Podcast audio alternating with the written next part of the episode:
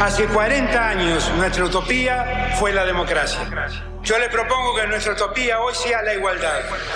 No, la Argentina hoy está a la deriva, tratando de tapar parches. Vamos a hablar clarito. Hay proscripción. La grieta famosa, que es un invento de la política para generar odio y desde ahí conseguir más votos. Vas a meter preso a Videla. A todos los responsables. Estamos trabajando en armar una estrategia para enfrentar la izquierda a nivel internacional. La izquierda tiene que pelearle y la peleamos todos los días. Si vos le tenés bronca, le tenés que pelear, pelear o meterle bronca, pero lástima a nadie. La moneda ya está en el aire. Empieza cara o seca en FM Concepto.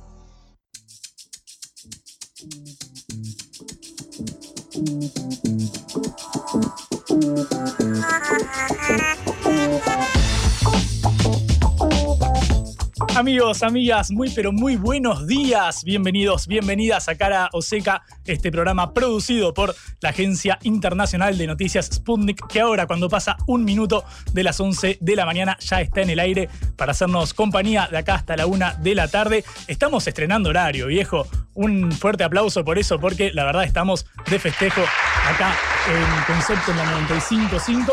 Claro, somos viejos conocidos porque hasta ayer nos escuchábamos todas las tardes desde las 17 horas. Ahora nos pasamos al turno mañana. ¿Cuál alumno del colegio que en un momento tus viejos te decían, bueno, es hora de madrugar, así que ahora te pasas a la mañana? Estamos adecuándonos eh, a esto con un toque de jet lag, quizás ahora va a costar volver a casa y que no sea el atardecer, sino que estemos en pleno mediodía. Habrá que almorzar, pero tenemos todas las pilas puestas para encarar esta nueva etapa de Cara Oseca. Mi nombre es Juan Leman. Hasta la una de la tarde nos hacemos compañía recorriendo todos los temas que surcan a la agenda informativa local e internacional. Estamos arrancando un viernes, pero mirá si habrá sido una semana intensa.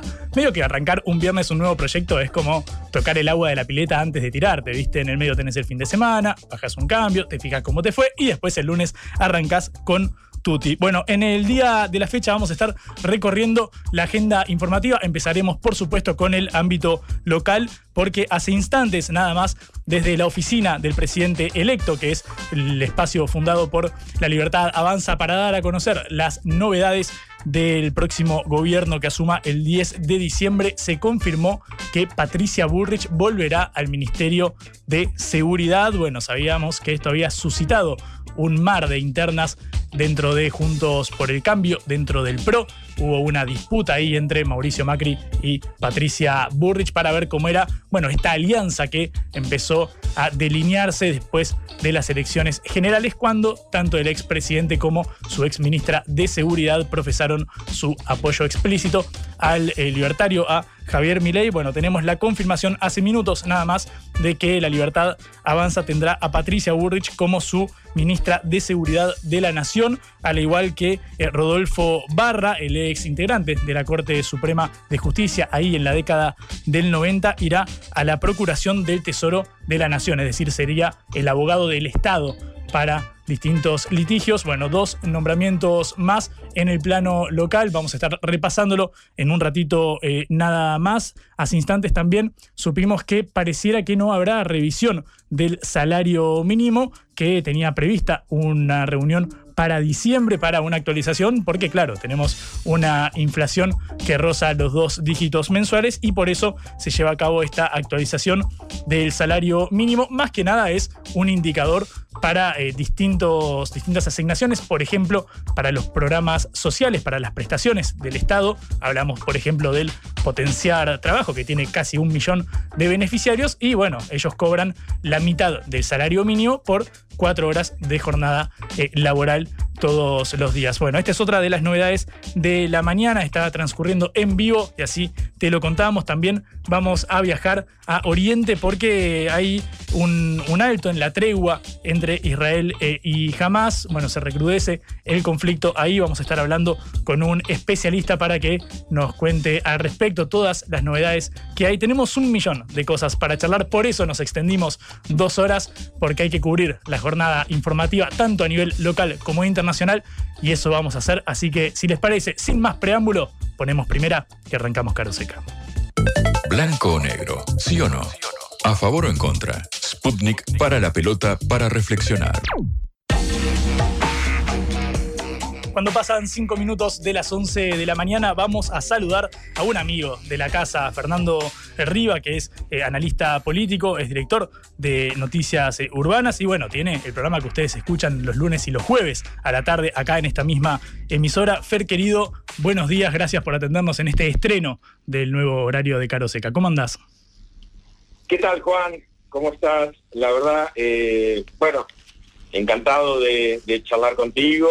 Eh, bueno, un saludo grande a Patricia, eh, que ya entiendo que se reintegra el lunes. Y bueno, eh, con gran gusto, ¿no? En este, en este emprendimiento Sputnik, con el programa de ustedes, que bueno, entiendo que a partir de hoy duplican las horas, ¿no? Efectivamente, efectivamente. Estamos con anuncios en medio de toda eh, la tempestad que estamos atravesando, esta transición de acá al 10 eh, de diciembre. Bueno, nosotros nos ponemos a la altura y extendemos el horario, Fer.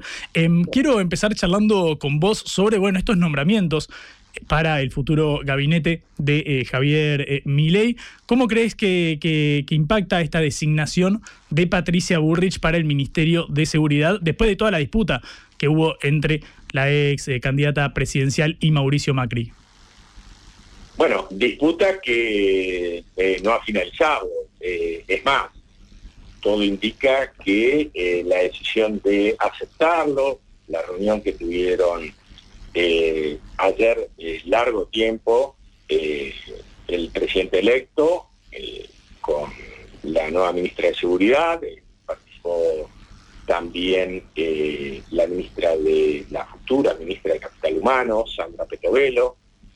bueno, todo indica que Bullrich lo que ha hecho es armar un esquema en paralelo a la negociación de Macri, eh, ayer le dijo concretamente mm, en, un programa de televisión, dijo, yo no me someto a Mauricio Macri, eh, lo que fue, bueno, uno de los eh, puntos fuertes de la, de la noche de ayer, digamos, y blanqueando de alguna manera una negociación que la podemos tildar por lo menos de desprolija dentro de lo que es eh, juntos con el cambio ni hablemos dentro de lo que es el PRO. Y bueno, no, no, no está muy claro hasta dónde es el PRO, qué parte del PRO, y si realmente era eh, el expresidente Mauricio Macri, la ex ministra de Seguridad, eh, y, que ahora volverá a serlo, Patricia Bullrich, bueno, también ahí parece que hay problemas. O sea, la interna es interminables, digamos, ¿no? Este, valga la, redundancia, es algo eh, que ha caracterizado a esta fuerza política durante todo el año 2023, eh, que le costó no entrar al balotal, que le costó, igual, le sigue costando, sigue costando prácticamente todo. O sea, eh, no es una fuerza que no tiene definitivamente eh, ningún rumbo eh, claro, salvo algunos sectores como, lo, como el radicalismo o, el arretismo que ha hecho eh, ayer justamente, ha expresado que ellos no tienen ninguna intención de sumarse al gobierno ni de tener ningún acuerdo parlamentario, sino que van a ser, bueno, el partido de oposición, dice, para eso nos votaron, ¿no? Mm. Vos, eh, Fer, me, hablás de estas internas que hay en el oficialismo que ni siquiera asumió todavía, y yo la verdad es que veo un museo de grandes novedades, ¿no? Es un poco el futuro repitiendo el pasado, porque bueno, en 2019 se abrió una etapa donde también el gobierno del Frente de Todos, ahora Unión por la Patria, estuvo sumido en un, en un mar de, disputas eh, internas. ¿Crees que puede repetirse aquella experiencia que transitamos en, este, en estos últimos cuatro años de gestión? Mira, yo creo que es, eh, es absolutamente diferente, al menos el, inicio, ¿no? Estábamos hablando, eh, en el caso del Frente de Todos en su momento, eh, estábamos hablando de una, una estructura, una mega estructura como es el Partido Justicialista, bueno, una, una capacidad de gobierno, no sé, una centena de dirigentes.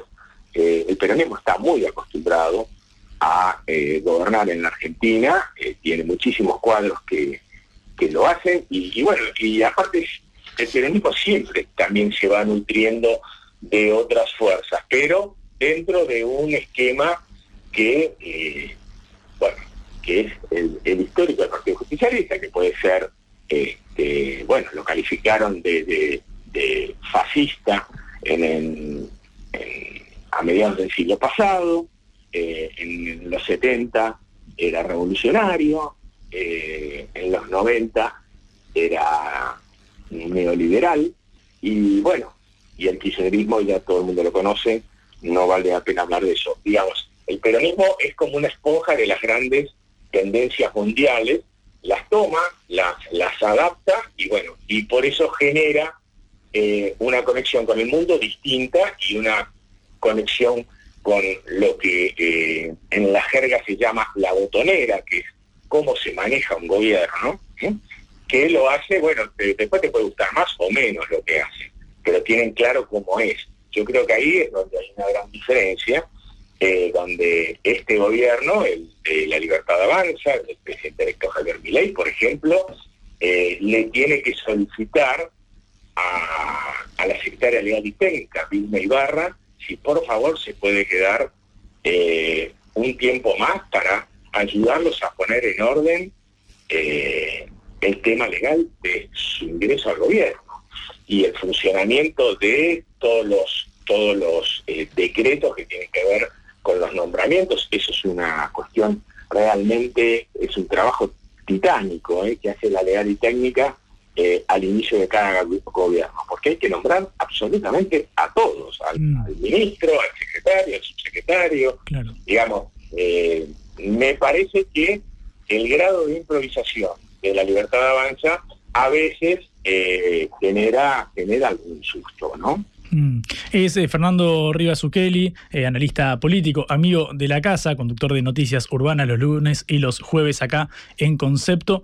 Em, Fernando, quiero pasar al, plano de la famosa cuestión de la gobernabilidad, porque uno asumía que, bueno, cuando se concreta el acuerdo entre Burrich y Macri, tiene como una de las premisas tácitas el hecho de que, bueno, en el Congreso pueda tener un respaldo fuerte para avanzar con sus iniciativas o al menos blindar de entrada la posibilidad de un juicio político, algo para lo cual se requiere de unas bancas que la libertad avanza por sí misma no tiene. Pienso en diputados que tiene apenas 34 eh, bancas de los 257 asientos que hay ahí en la Cámara Baja. Quiero preguntarte cómo crees que puede traducirse esto, este, estos anuncios con la designación de Burrich en el Ministerio de Seguridad para el resto del PRO. Pienso en algunos no alineados con esta decisión, como Horacio Rodríguez Larreta o María Eugenia Vidal, que ya dijeron que no iban a votar a mi ley. No, no, eso está claro. A ver, eh, la palabra eh, gobernabilidad en la campaña desde la libertad avanza siempre le bajaron el precio. Lo que ellos ellos decían que eh, la tenían, bueno, lo, siguen demostrando en algunas declaraciones como la de la futura canciller, de Diana Montino. O sea, están medio como a partir de determinados conceptos y decisiones, están medio como sobrando la situación cuando en realidad lo que tienen es eh, por lo menos dos grandes problemas. El desembarco en el Ejecutivo, lo hablábamos recién, este, no lo estoy inventando yo, son ellos los que le pidieron a, a Vilma Ibarra que se quede. Mm. Porque eso implica que hay eh, una, una necesidad y, bueno, como ellos dicen, donde hay una necesidad, este, hay, no hay un derecho. Claro. Eh, ellos quieren que haya un derecho y el derecho es eh, de alguna manera eh, el favor que le puede hacer el gobierno saliente al entrar. Mm. En términos parlamentarios, que creo que es a donde más le apuntar, ellos tienen siete senadores y 34 diputados, es una cifra que no alcanza prácticamente para nada, con lo cual, bueno, con el tema Bullrich quizás puedan sumar entre alrededor de una decena de diputados que estarían de acuerdo en, eh, más allá de lo que haga Macri, más allá de lo que haga eh, el resto del PRO, estarían dispuestos a eh, involucrarse en la aventura de la ministra de Seguridad y incorporarse prácticamente en, no sé, en formato interbloque, todavía eso no. Es, es muy prematuro hablarlo, pero podría ser a lo que es el bloque de la libertad avanza. Lo que lo llevaría este, a tener 10 legisladores más, 11, 9. eh, ese número está volando, pero está más o menos eh, eh, por ahí. Y después el tema, a ver, hay, hay cosas que de, de la ley Omnibus, eh, la ley Omnibus eh, es una ley eh, muy compleja, eh, no la conozco, no la conoce prácticamente nadie. Eh, aclaremos, Fer, que cuando decimos ley ómnibus, para quienes nos escuchan de otras partes de Latinoamérica, hablamos de bueno, este paquete de medidas que quiere impulsar Milei apenas eh, asuma, que bueno, en cierto punto le otorgarían mayores facultades al presidente, ¿o no? Sí, sí, claro, sí. La ley Omnibus es, centralmente la, la que le otorga eh, mayores poderes y la que de alguna manera define determinadas decisiones políticas que eh, quiere tomar el presidente electo.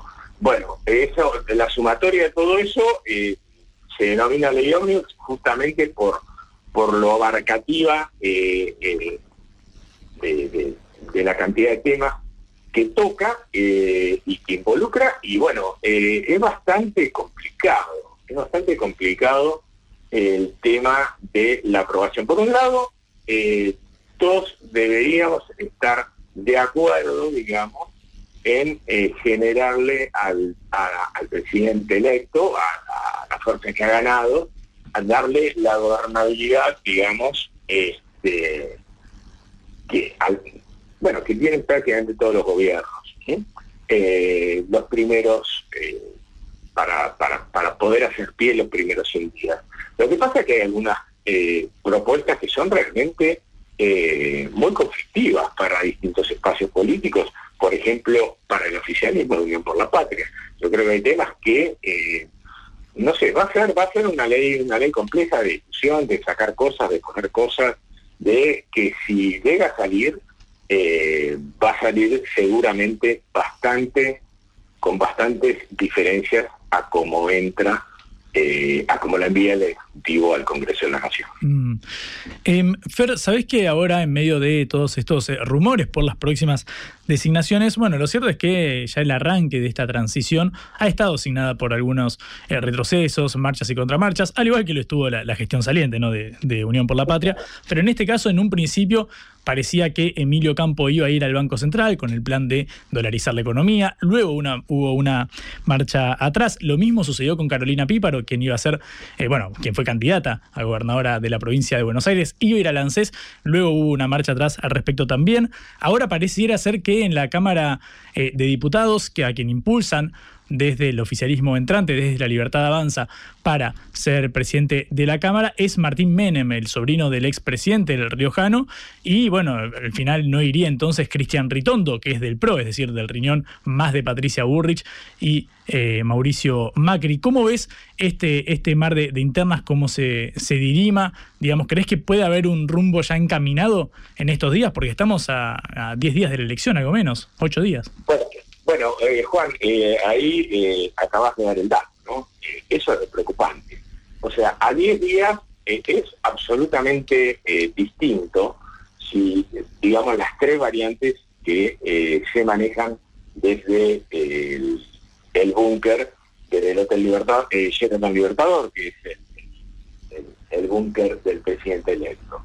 Por ahí tenés, hay como tres líneas. El, a el ministro del Interior, quizás eh, el ala más dialoguista y de alguna manera una persona, la persona más cercana al sistema político tradicional de este país, eh, bueno, está proponiendo a eh, Florencio Randazzo, que compitió con la fuerza de Juan Schiaretti.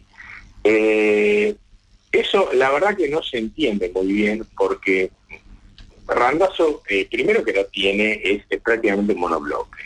Y segundo, que tampoco quizás sea la persona adecuada para conectar o para enchufar, como se dice en la jerga, a eh, distintos sectores del peronismo que es para los que de alguna manera eh, estaría pensada esa designación. O sea, es lo que quiere Guillermo Francos, a mi entender, eh, yo creo que está en caída libre esa, esa posibilidad. Por el lado de Ritondo, eso es lo que quiere Mauricio Macri. Dicen que en el pacto de Acasuso, en la charla, este, en, la quinta del expresidente, eh, bueno, de, alguna manera quizás fue el único tema en el que eh, profundizaron un poco en la necesidad de tener un acuerdo parlamentario, justamente por la gobernabilidad que vos preguntabas al principio, y eh, ahí surgió el nombre de Cristian Ritondo, que además era uno de los asistentes. Allí, justamente por su capacidad de eh, coordinar y trabajar y juntar fiscales para lo que era el valor eh, bueno, yo creo que Ritondo lo han manoseado tanto.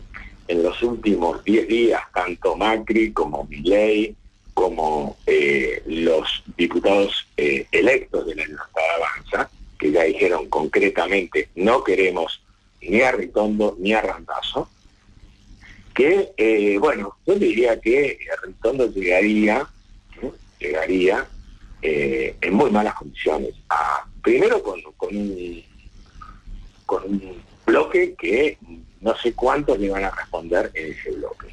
Y segundo, que él es presidente del bloque en este momento de, la fuerza de, Mauricio Macri, ¿no? pero yo no sé cuánta gente le va a responder, primero porque llega realmente con, eh, no sé, es, un camino absolutamente vidrioso, de, pinchos, de, no sé, hicieron el pasar eh, por situaciones realmente complejas y ya, ya llega animado.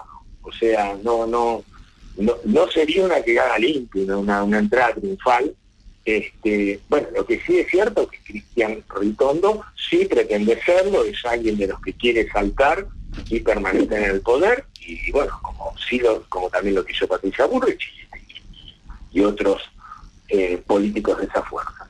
Pero yo lo veo, eh, lo veo bastante eh, verde el tema de Ritondo, veo bastante verde el tema de Randazo y veo quizá con mayor eh, mayores posibilidades eh, lo que quiere el bloque de la libertad avanza, que es que uno de los uno de ellos podría ser, como vos decías muy bien hace un rato, Martín Menem, también podría ser Marcela Pagano, es la, alternativa a, a Menem, lo que pasa, bueno, ambos son conocidos, uno por el, este, por el apellido y el otro por eh, la, otra por, por su eh, eh, porque era una mediática, una, colega, este, de, un, canal muy importante. Pero bueno, yo me imagino más, mm, lo veo más por ahí, pero te digo la verdad, no me animo, no pongo las manos en el fuego por ninguna decisión, porque acá vuelan por el aire, te dicen una cosa y, capaz que a las cuatro horas eh, lo que te dijeron como que estaba súper afirmado vuela por el aire. Mm. Fer, la última para, para ya cerrar, eh, se refiere al otro aspecto claro de la gobernabilidad, obviamente vinculado al del diálogo parlamentario, que es lo que suceda con los gobernadores. Bueno, sabemos que ayer, eh, bueno, el día del miércoles, mejor dicho, Massa se reunió con distintos eh, mandatarios provinciales, justamente por el tema del aguinaldo, que parecía puesto en duda para los empleados estatales. Bueno, a partir de todas estas declaraciones con las, cuales, eh, con las cuales está llegando al poder la libertad avanza, ¿cómo te imaginas ese vínculo con mandatarios que, bueno, no responden al oficialismo porque la libertad avanza no presentó candidaturas en las elecciones desdobladas dentro de cada provincia? ¿Cómo imaginas ese vínculo? Bueno, ahí tenés, eh, Juan, tenés dos grupos. Tenés, eh, por un lado, los, los gobernadores de, Unión por la Patria, que generalmente suman algunas fuerzas provinciales, pero también tenés el, otro grupo de gobernadores de Juntos por el Cambio. Eh, en ninguno de los, en las dos reuniones, tanto la de los gobernadores oficialistas como los gobernadores opositores hoy, eh, en ninguno de los dos lados hubo, eh, es más, la, fue, te diría que casi peor la reunión de los gobernadores Juntos por el Cambio, no pudieron sacar un documento, se fue antes la mitad de, los gobernadores, dejaron la reunión trunca, o sea, fue realmente un papelón. Eso por el lado de, eh, de los gobernadores juntos por el cambio. mientras que en el Consejo Federal de Inversiones, donde se reúnen este, habitualmente los, los gobernadores eh, oficialistas, incluso eh, participó Guillermo Francos. O sea, está bien, medio, medio colado, medio forzado, pero bueno, es alguien que conoce, eh, conoce la dinámica, conoce. Yo creo que ahí eh, todo va a ser un tema económico. Yo creo que la coparticipación eh, es absolutamente el, el tema que va a asignar la buena o la mala relación de las provincias con, con el nuevo presidente. O sea, si eso eh, de alguna manera eh, se mantiene los huecos que tiene la, coparticipación que eh, el oficialismo durante todos estos años venía tapando los baches que quedan dentro de esa legislación, digamos, poniendo de alguna manera fondos desde otro lado, bueno, si, eso se mantiene, pero bueno, todo parece indicar que eso no se va a mantener. Mm. O sea, me parece que va a tener que, no sé, que va a empezar mal eh, la relación eh, y bueno, y después hay que ver cómo, cómo se va cómo se va corrigiendo. Eso tiene un correlato muy grande en la gobernabilidad, ¿eh? porque los diputados y los senadores, no te olvides que responden a esos gobernadores.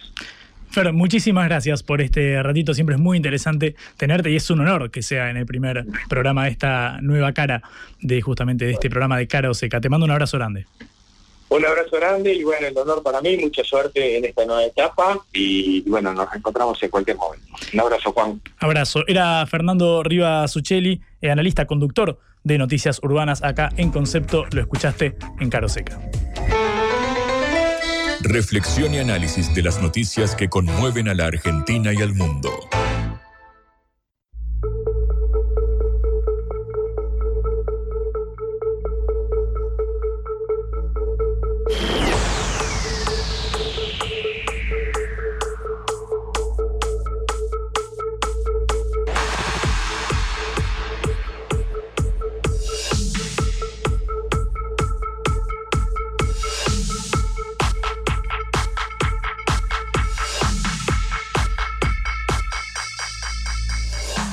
28 minutos pasan de las 11 de la mañana. Seguimos en vivo en eh, Cara Oseca en concepto de acá hasta la una de la tarde, como siempre en este programa de la Agencia Internacional de Noticias Sputnik. Estamos muy contentos de dar eh, inicio a esta nueva etapa. Tenemos a Jonathan Valderrey y Celeste Vázquez en la operación, Augusto Macías, multitasking en la producción de este envío, siempre liderados por Patricia Lee. Mi nombre es Juan Lehmann y así nos acompañamos, nos hacemos compañía en medio de todo el ruido político, el tembladeral que hay en torno a bueno, la designación de cargos dentro del gobierno de Javier Milei, que asuma ahora el 10 de diciembre en algo más de eh, siete días. Lo hablábamos recién con Fer Rivas Zucchelli sobre eh, lo que sucede en medio de esta relación entre el PRO, entre la libertad avanza, y quien habló fue Guillermo Francos. Guillermo Francos, quien será el ministro del Interior de Javier Milei, un hombre que era funcionario de este gobierno porque era el representante argentino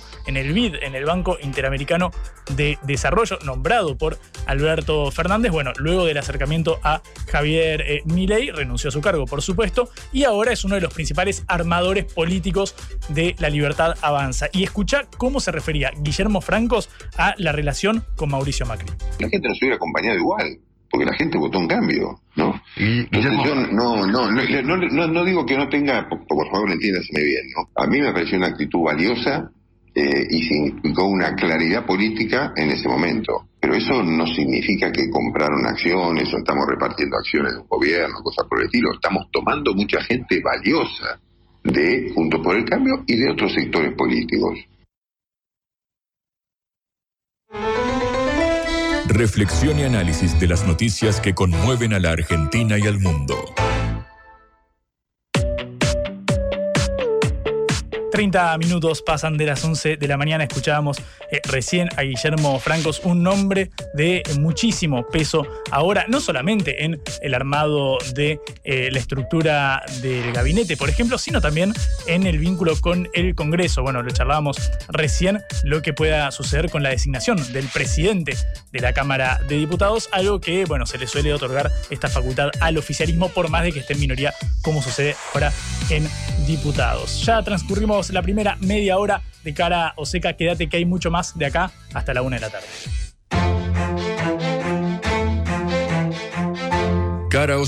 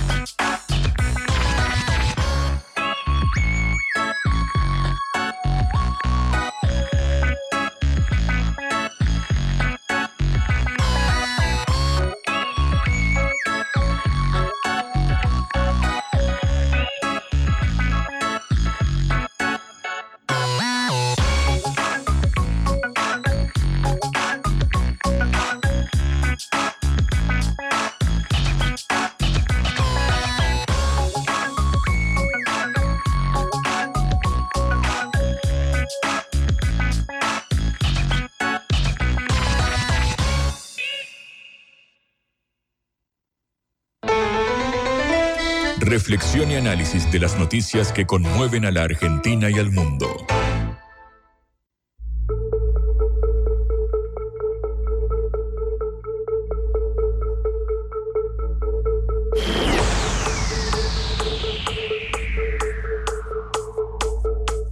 ...33 minutos pasan de las 11 de la mañana... ...seguimos en Cara o Seca a o vivo hasta las 13 eh, horas, hasta la 1 de la tarde. Y vamos a cruzar eh, las eh, fronteras, como siempre hacemos en este programa de la agencia Sputnik. Vamos a hablar con Darío Teitelbaum, que es presidente de la Unión Mundial de Meretz, porque, bueno, queremos viajar a Oriente para ver lo que está sucediendo entre Israel y Hamas. Bueno, vimos las, las, imágenes de lo que fue la liberación de, rehenes que hubo en estos días. Ahora pareciera que terminó la, la tregua y, bueno, volvió el, fuego cruzado, al menos en ese sector. Pero queremos que nos cuente Darío, que a esta hora tiene la gentileza de atendernos del otro lado. ¿Cómo estás, Darío? Bienvenido, muchísimas gracias por atendernos. Juan Leman te saluda en Caroseca.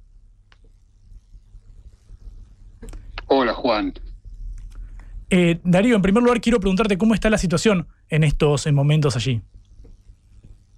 Mira, eh, para ser eh, lo más gráfico posible de mi ventana que da a la zona eh, occidental del kibbutz, eh, vemos una...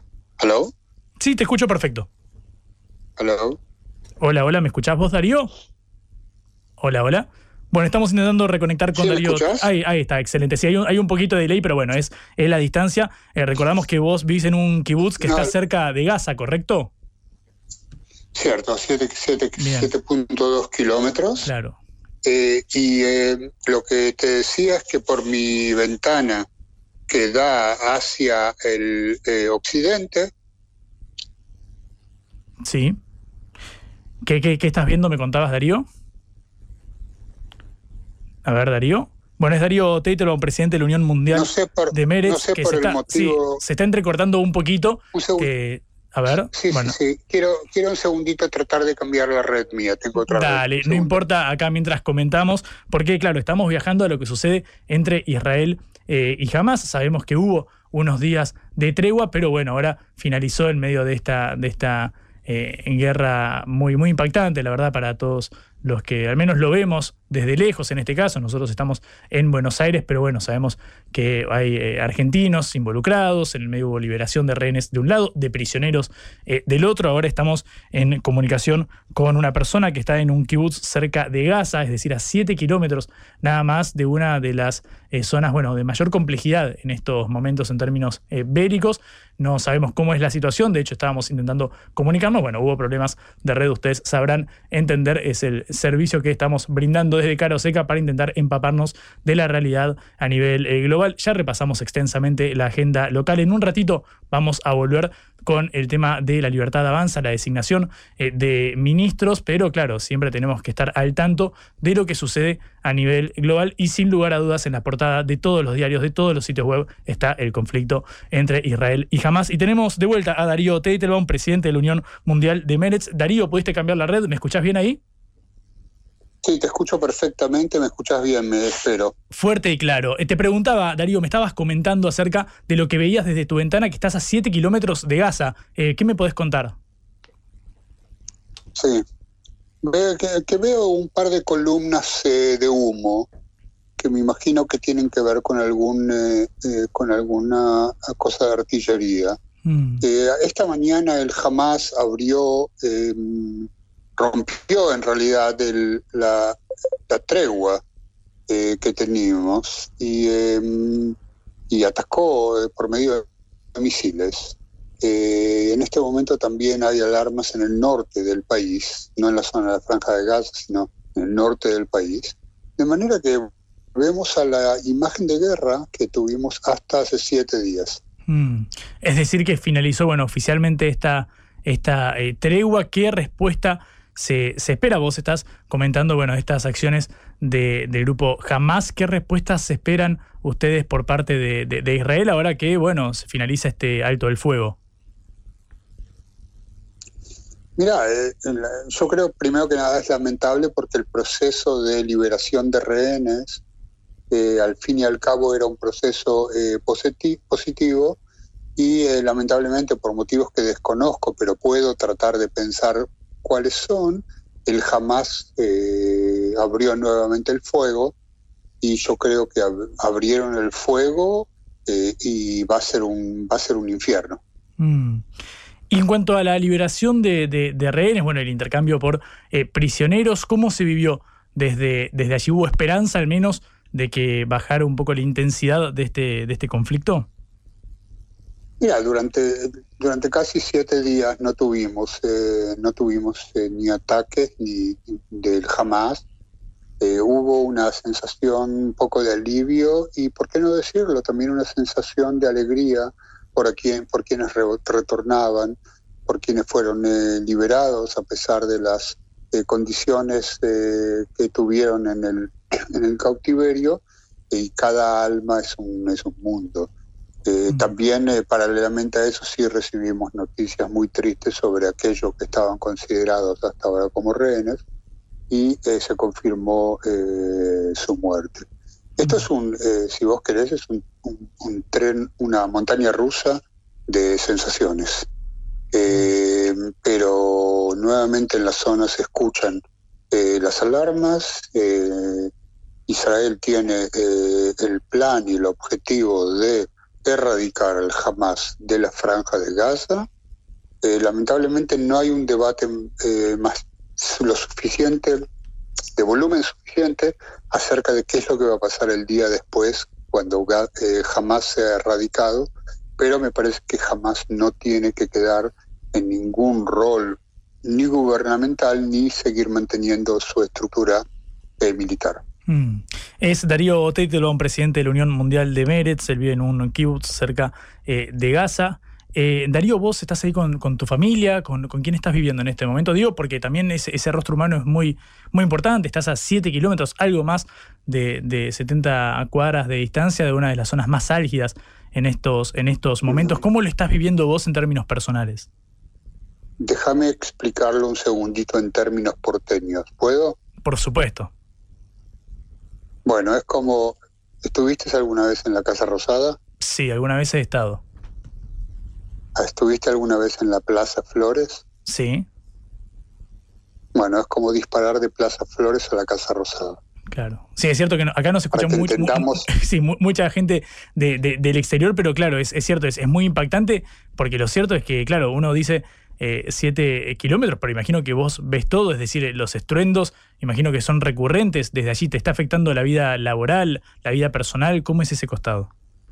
Mira, eh, yo quiero decirte que nosotros salimos a, lo largo de estos eh, ya 57 días, salimos cuatro o cinco días a la casa de mi hermana en el centro del país para bajar el nivel de estrés. Junto con esto, eh, estamos acá en nuestra casa con mi mujer. Mi mujer es eh, psicóloga y se dedica a los temas de emergencia de la ciudad de Sderot, una de las ciudades golpeadas a lo largo de los eh, últimos 20 años, diría yo, por los misiles del Hamas y también golpeada en el último ataque. Eh, yo continúo mi trabajo, mi trabajo de investigación, eh, las charlas que doy. Quiere decir que más o menos tratamos de mantener una vida normal a pesar de las dificultades y limitaciones porque prácticamente mi kibbutz es una zona militar cerrada. En el momento que estamos hablando hay nuevamente eh, alarmas en el norte, quiere decir de intervención del, del Hezbollah, eh, que envía o eh, cohetes o envía eh, drones suicidas. Bueno, y mi hija está en el servicio militar, se, se dedica al servicio militar combatiente y no puedo agregar más que eso. Mm. Darío, muchísimas gracias por este, por este ratito. Es muy valioso tu, tu, testimonio. Imagino que ponerle voz desde allí no debe ser nada fácil. Bueno, esperemos que se, al menos vaya alguna resolución. ¿Me permitís una frase más? Sí, por supuesto, por supuesto, cerrar como quieras. Que me parece importante decir. En la franja de Gaza viven 2.2 millones de palestinos y 60, 70 mil terroristas. Mm. Y decir que por un lado Israel está en pleno derecho de erradicar el Hamas también porque son una amenaza para su propio pueblo y también porque son una amenaza al sur de Israel. Pero más allá de eso, los 2.2 millones de palestinos están viviendo lamentablemente una tragedia que es fruto del ataque eh, de Hamas. Y yo velo por la vida de todos los seres humanos en la región. Darío, muchas gracias por estos eh, minutos. Te, te mando un abrazo. Dale. Era Darío un presidente de la Unión Mundial de Meretz, desde un kibutz cerca de Gaza, actualizándonos, contándonos cómo se vive desde allá este conflicto que tan atentos nos tiene y también, por supuesto, preocupados. Reflexión y análisis de las noticias que conmueven a la Argentina y al mundo.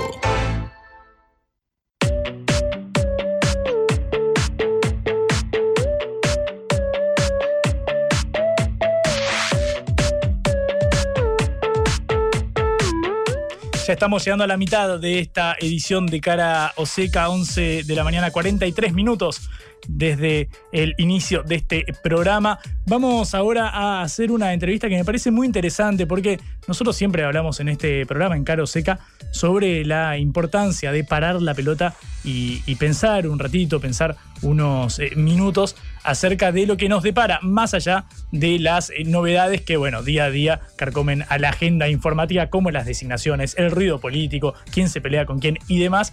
Y uno de estos eh, capítulos sensibles es el vinculado a, bueno, en caso de que Mirei lleve a cabo el ajuste con motosierra, como él mismo dijo, de esta reducción importante del déficit eh, fiscal, bueno, ¿cómo impactaría esto en la calle, en los sectores eh, populares? Sabemos que al menos en el primer semestre de este año la pobreza alcanzaba casi el 40% de la eh, población. Y bueno, sobre este tema, sobre la situación social, la tensión que pudiera haber en las calles, es que vamos a reproducir una nota con Ezequiel Ipar, que es doctor en ciencias sociales, que tuvo la gentileza de charlar con nosotros para Cara Oseca. Así que si les parece, reproducimos un ratito de esto. Yo que ustedes escucharía y parece un especialista, eh, una voz muy autorizada y me parece que es un tema importante para pensar el futuro.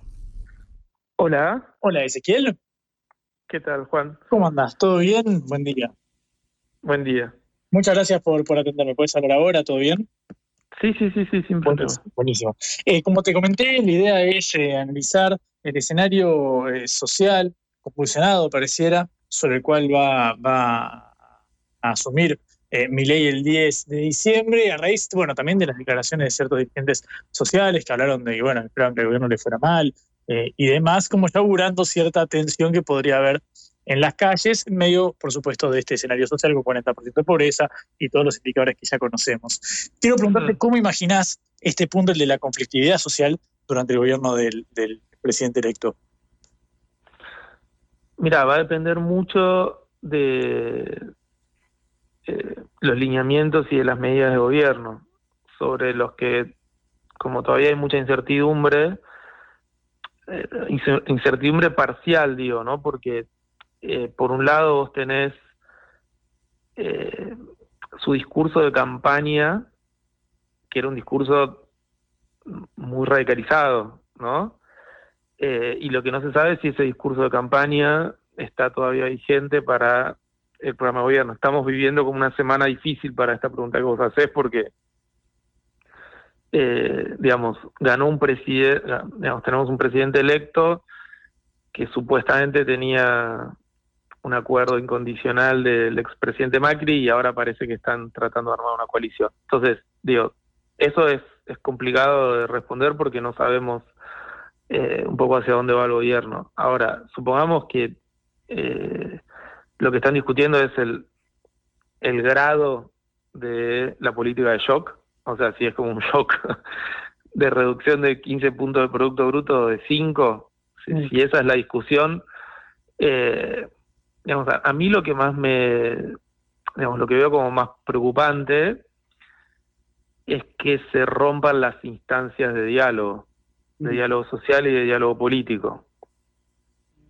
Eh, digo, de vuelta, sería anticiparse porque todavía no sabemos un poco cómo, cómo se va a armar esa, eh, lo que habitualmente se llama el ala política del gobierno, pero en principio, de vuelta, venimos de un presidente electo que tuvo discursos radicalmente intolerantes. Entonces, ¿cómo se va a armar ahora mesa de negociación con los movimientos sociales, mesa de negociación con eh, posibles desocupados, porque el, programa parece ir hacia eh, un, tipo de, por eso también hay que decirlo, hay muchos modos de, de consolidar fiscalmente al Estado, ¿no? Básicamente se puede aumentar impuestos o se puede reducir gastos. Esta idea de, por ejemplo, frenar la obra pública inmediatamente lo que anticipa es un aumento de la desocupación. O sea que podemos ir hacia un modelo que ajusta por el lado de hacer crecer el desempleo y, entonces habría que ver cómo se va a armar ese diálogo, esa contención hacia los desempleados. Digo, son muchas incógnitas, pero en principio no veo dónde están las herramientas para el diálogo social y político. Mm. ¿Lo ves como un escenario preocupante el hecho de que a priori se carezca de estas eh, herramientas para estos mecanismos de contención, digamos? Eh, fíjate que si no tenés esas herramientas, lo que perdés también es inclusive eh, sensibilidad para lo que genera el conflicto social. O sea, y esa pérdida de sensibilidad en general nunca es buena y nosotros ya venimos con, digamos, de hecho, una parte del del triunfo comunicacional publicitario de, de ley tiene que ver con eh, la promesa de reconectar con demandas sociales profundas, ¿no? O sea, de, ahora sí me voy a ocupar de los problemas reales de la inflación, etcétera. Entonces, ir a un gobierno donde se pierde, después de haber ganado las elecciones, esa conexión, eh, no, no, no me parece auspicioso. Digo, inclusive el gobierno de Macri, con el modo en el que abrió determinados conflictos, nunca perdió esos, esos puentes y esos mecanismos de negociación. A mí lo que me preocupa es un conflicto generado por un plan de ajuste económico que encima no tiene mecanismos de, digamos, de mediación democrática de ese conflicto. Mm.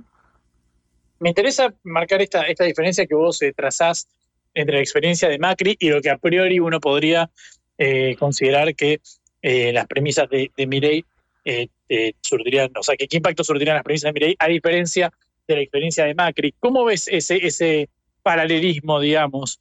¿Qué elementos tuvo la contención por parte del macrismo de la situación social que no ves ahora en, en? En principio sabemos que la, situación era diferente, ¿no? Entonces, eh, había más holgura en los recursos estatales para transitar ese periodo de cambio de gobierno y que explica un cambio de política económica. Eso es, digamos, es, razonable en el sentido que surge del resultado electoral. Eh, pero la situación es distinta y, eh, en segundo lugar, lo que vos tenés es, por un lado, el discurso más agresivo con el que llega Milei al gobierno, que no era el discurso de Macri de la elección de 2015, eh, y por otro lado, algunos, digamos, indicios de que ahora pueden inaugurar una especie de, fase en la cual eh, tercerizan la, la, represión y la regulación del conflicto social en, en principios sectores que suponen que están como movilizados. Quiero decir, el, el, mejor ejemplo de, este cambio es el discurso del propio Macri.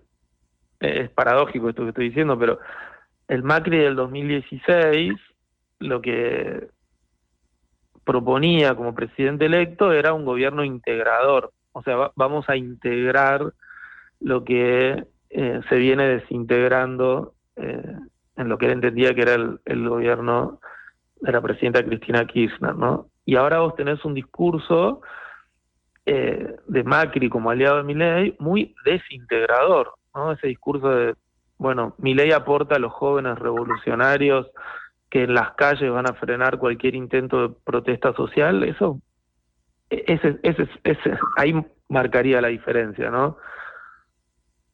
Mm. Eh, quiero pasar al, capítulo de, bueno, el, tema del estallido, viste que eh, sobre todo cuando se cumplieron los 20 años del 2001, estaba la pregunta por, bueno, ante el crecimiento de la pobreza, la pauperización de la calidad de vida y los indicadores, ya desde la época de Macri, por supuesto, bueno, ¿cómo iba a reaccionar la calle?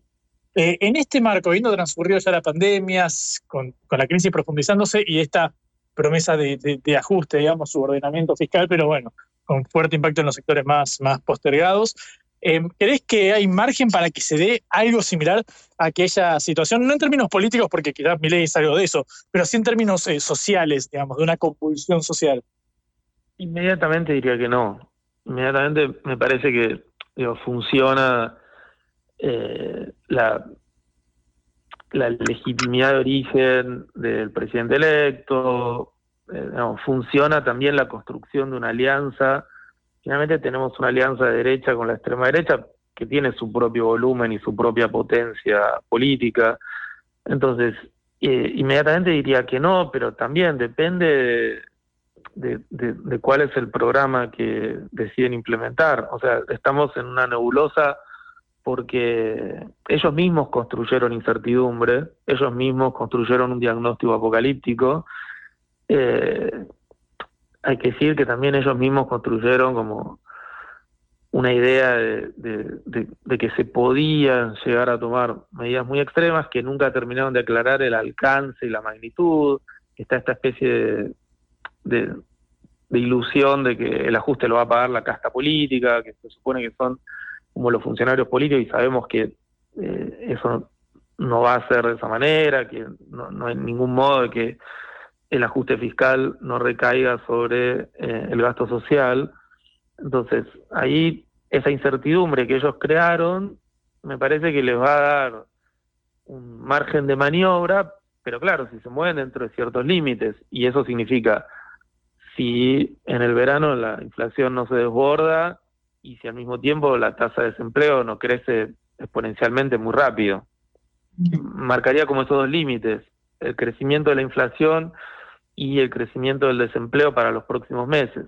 Uno diría que la economía argentina me parece que tiene modos de, atravesar estos meses, pero bueno, es una incógnita. Ahí depende de la habilidad también del nuevo presidente y de la fortaleza de esta alianza que construyó con, que construyó con no se sabe si con una parte del PRO o, con todo el PRO, con una parte Juntos por el Cambio, digo. Perdón que vuelva a la idea de incertidumbre porque no, no es que es una alianza de gobierno que sabemos cuál es el programa, sabemos cuáles son los integrantes y bueno, ahora nos toca ver cómo se desempeñan. Están armando la alianza después de haber ganado las elecciones. Ezequiel, la última eh, pregunta, justamente sobre este tema, el punto más, más político, digamos, o de la estructura para intentar aguantar, siendo que el peronismo ahora no, no está en el poder y uno podría pensar, bueno, en el sindicalismo como lugares donde, bueno, tiene eh, cierta llegada el, el, peronismo. ¿Cómo ves ese diálogo con las, los sindicatos, los sectores del, tercer sector? Justamente? ¿Cómo te imaginas esto más allá de los movimientos sociales en sí? Mira, me parece que ahí pueden darse dos situaciones. Por un lado, el, intento de ir construyendo los pedazos de una estrategia defensiva y donde el sindicalismo se va a ver inmediatamente involucrado si, como decíamos, el plan es eh, un tipo de ajuste que termina muy rápido haciendo crecer el desempleo. Eh, y hay que ver ahí después, sabemos que determinadas tasas de empleo empiezan a funcionar en sí mismas como disciplinadores sociales, hay que ver cómo qué pasa con eso. Y por otro lado, me parece que hay como esta elección debería producir en, en el sindicalismo tradicional y en, el, en, los sectores del peronismo que, se referencian de muy importante en, los problemas de las clases trabajadoras, eh, me parece que hay como una advertencia en el sentido de eh, imponerles repensar el mercado de trabajo contemporáneo al sindicalismo clásico. ¿no? O sea, evidentemente algo del orden de la precarización, algo del orden de la nueva forma de trabajo, incide en el resultado eh, que termina con un outsider de extrema derecha en la presidencia de la nación, y me imagino que si hay como una idea de, de, relanzar ese peronismo que se preocupa por los problemas de las clases trabajadoras, eh, ahí va a tener que haber un replanteo. O sea, va a tener que haber un replanteo en ese diálogo entre sindicalismo y peronismo y sobre todo en, el, en, en la interpretación de cuáles son los malestares contemporáneos de las clases trabajadoras. Mm. Bien. Ezequiel, muchísimas gracias por este ratito. Fuiste muy claro y muy, muy Por favor, gracias a vos y suerte con la nota. Un abrazo grande, buen día, hasta luego. Abrazo.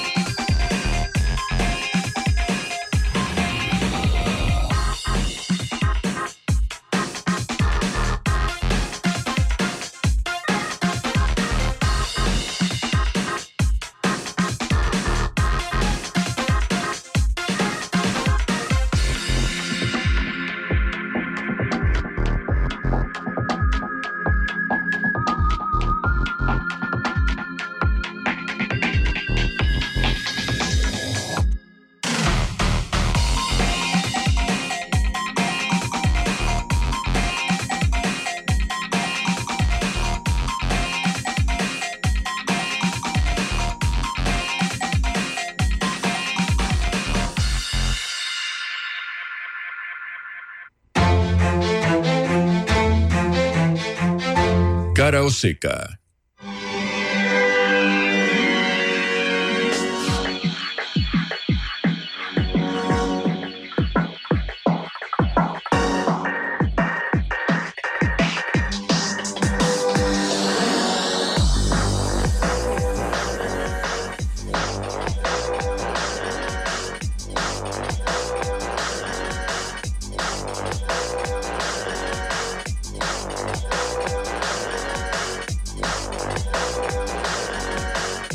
estamos en la última hora de cara a Oseca en este estreno, nuevo horario para este programa de la agencia de noticias Sputnik de acá a o vivo hasta la una de la tarde. Volvemos por un instante a la agenda local porque ayer con el eh, colega Ignacio Nacho Girón habló el presidente saliente Alberto eh, Fernández y se eh, refirió a lo que estuvo tanto tiempo en boga, claro, ahora queda viejo porque ya tenemos presidente electo y Mireia asumirá el próximo 10 de diciembre, pero durante mucho tiempo estuvo el manto de dudas sobre si eh, Alberto se presentaría a un nuevo mandato, si se presentaría a la reelección. Ignacio Girón le preguntó sobre esto al presidente saliente y escucha lo que respondía.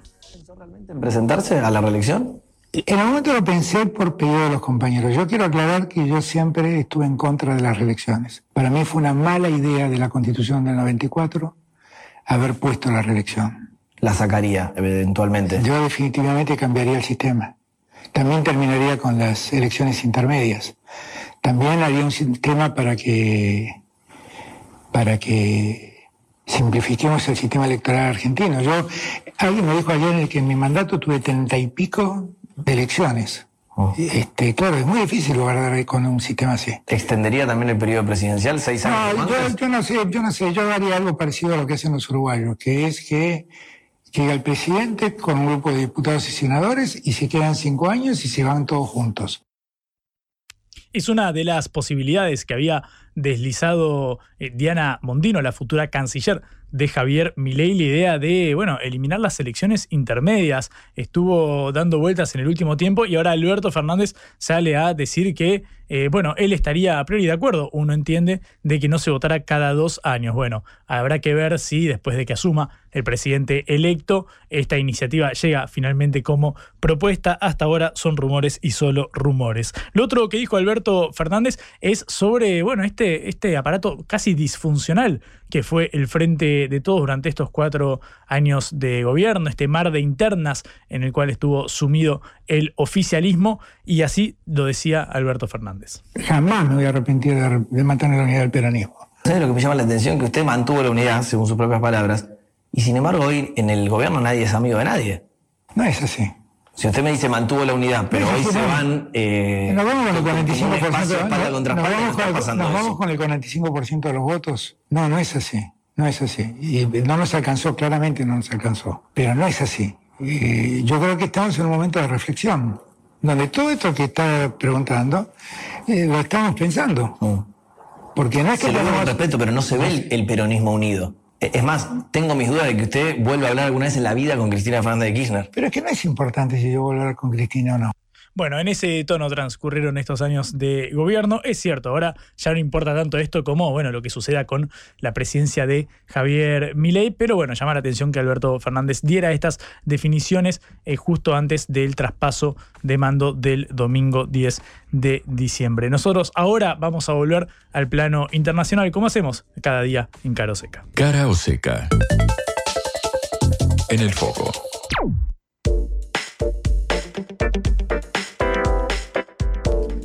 Se está llevando a cabo la COP28, la cumbre eh, climática, que es la vigésima octava conferencia de las Naciones Unidas sobre el cambio climático. Se lleva a cabo en Expo City, en Dubái, y allí está Emilio Spataro, que es miembro de la Fundación Albaz, justamente cubriendo esta iniciativa, esta cumbre. Albaz es una organización civil global estadounidense fundada hace 16 años para promover justamente el activismo ciudadano en asuntos como el cambio climático, derechos humanos, pobreza, derechos de los animales y también paz y conflicto, temas que son realmente eh, trascendentales para el futuro de la humanidad toda, pero vaya si el cambio climático está en la agenda en estos años después de que en Europa se registrara un verano con temperaturas récord, ahora en Río de Janeiro, acá al lado, en eh, Brasil, se registraran casi 50 grados hace un par de semanas. Bueno, todo esto hace a la agenda que también importa más allá del ruido político en la Argentina. Emilio, eh, buenas tardes, ¿cómo estás? Juan Leman te saluda acá en Caroseca.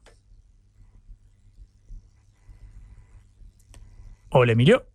Emilio Spataro, bueno, estamos tratando de comunicarnos eh, con él. Ustedes saben, nosotros trascendemos todas las eh, fronteras. Recién estábamos a unos kilómetros nada más de Gaza, la zona, bueno, sumida en este mar de, violencia entre eh, la disputa, en, la guerra entre Hamas e Israel, pero ahora también viajamos a Dubái por una cuestión de estructural, que es la del cambio climático. Emilio Spataro, ¿te, ¿me escuchás ahí? Estamos intentando reconectar eh, con él. Parece que el cambio eh, climático está eh, ahí mediando en medio de esta comunicación. Nosotros tenemos que visibilizarlo. Vamos con la tercera, que es la vencida. Viejo, Emilio, ¿me escuchás ahí? Buenas tardes. Buenas tardes, ¿cómo están? Sí, te escucho bien. Bueno, buenas tardes, muchas gracias por atendernos. Emilio, quiero preguntarte cuál es la expectativa puesta sobre esta, sobre esta cumbre, cómo estás leyendo lo que está avanzando, qué acuerdos son los que buscan alcanzarse. Bueno, no hay demasiada expectativa con esta cumbre que ya partió con una controversia que es que se desarrolla en un país cuya economía está basada en el petróleo y el presidente de la COP es el presidente de la petrolera estatal de aquí de los Emiratos Árabes Unidos.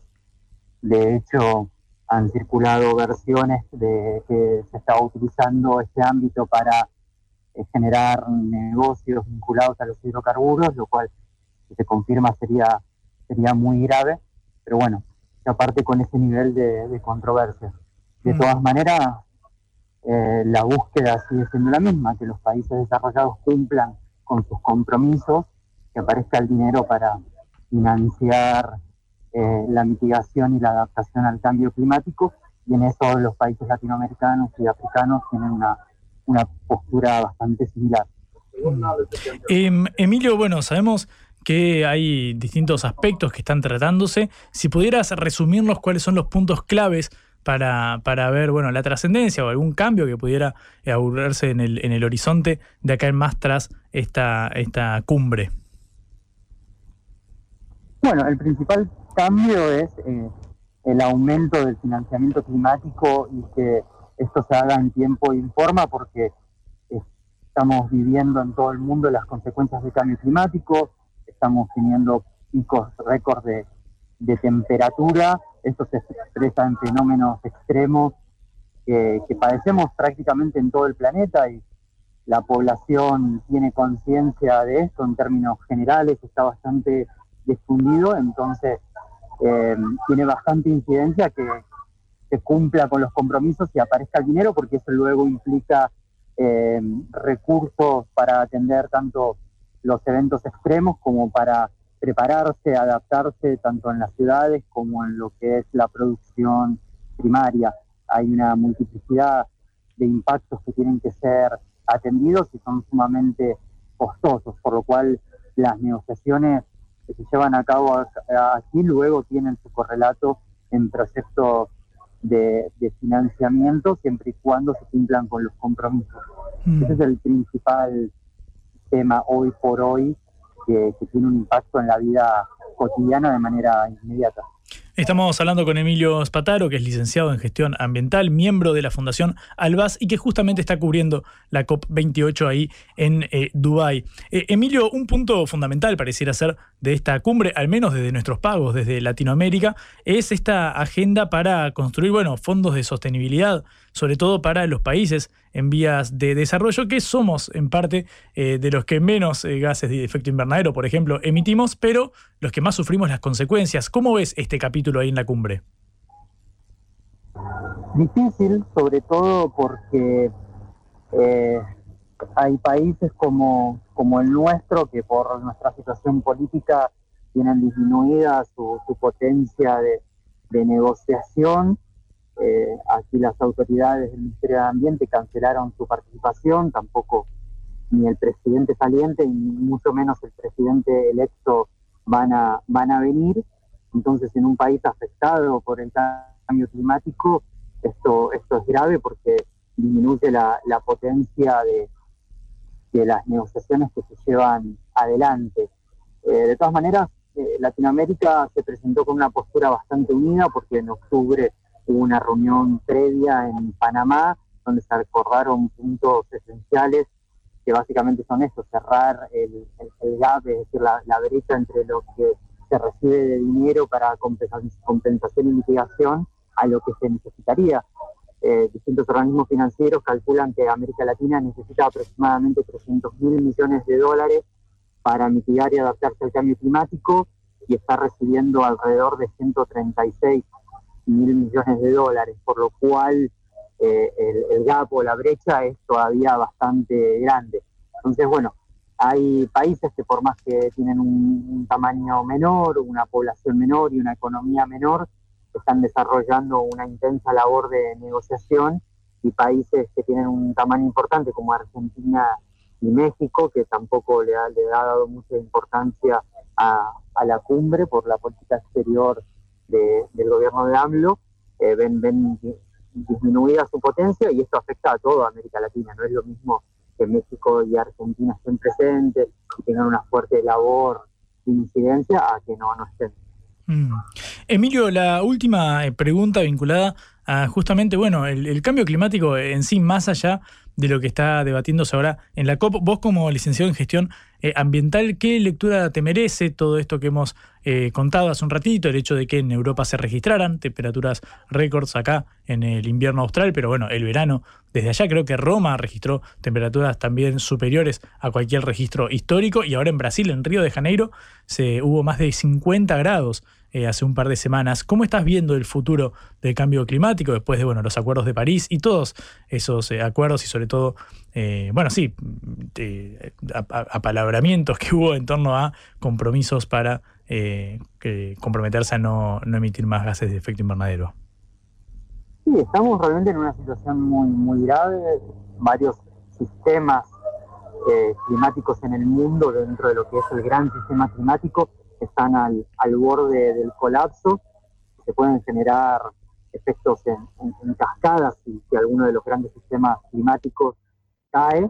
Y, esto ya está generando consecuencias que son percibidas por la mayor parte de la población, pero aún no hay una dinámica de, cambios importantes y eventos como la pandemia y las guerras que tienen lugar han, han desviado la atención de la diplomacia mundial. Eh, mucho más rápido aparece el dinero cuando quiebran bancos o cuando estalla una guerra que, el dinero que se necesita para revertir la crisis climática, que es muchísimo más barato que atender las consecuencias de la crisis climática.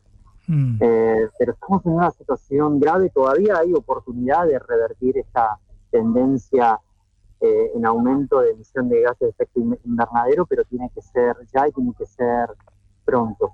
Nosotros en Sudamérica la contribución fuerte que tenemos que hacer y que a su vez eh, nos redundaría a nosotros mismos en una mayor capacidad de adaptación y resiliencia al cambio climático es frenar urgentemente la deforestación.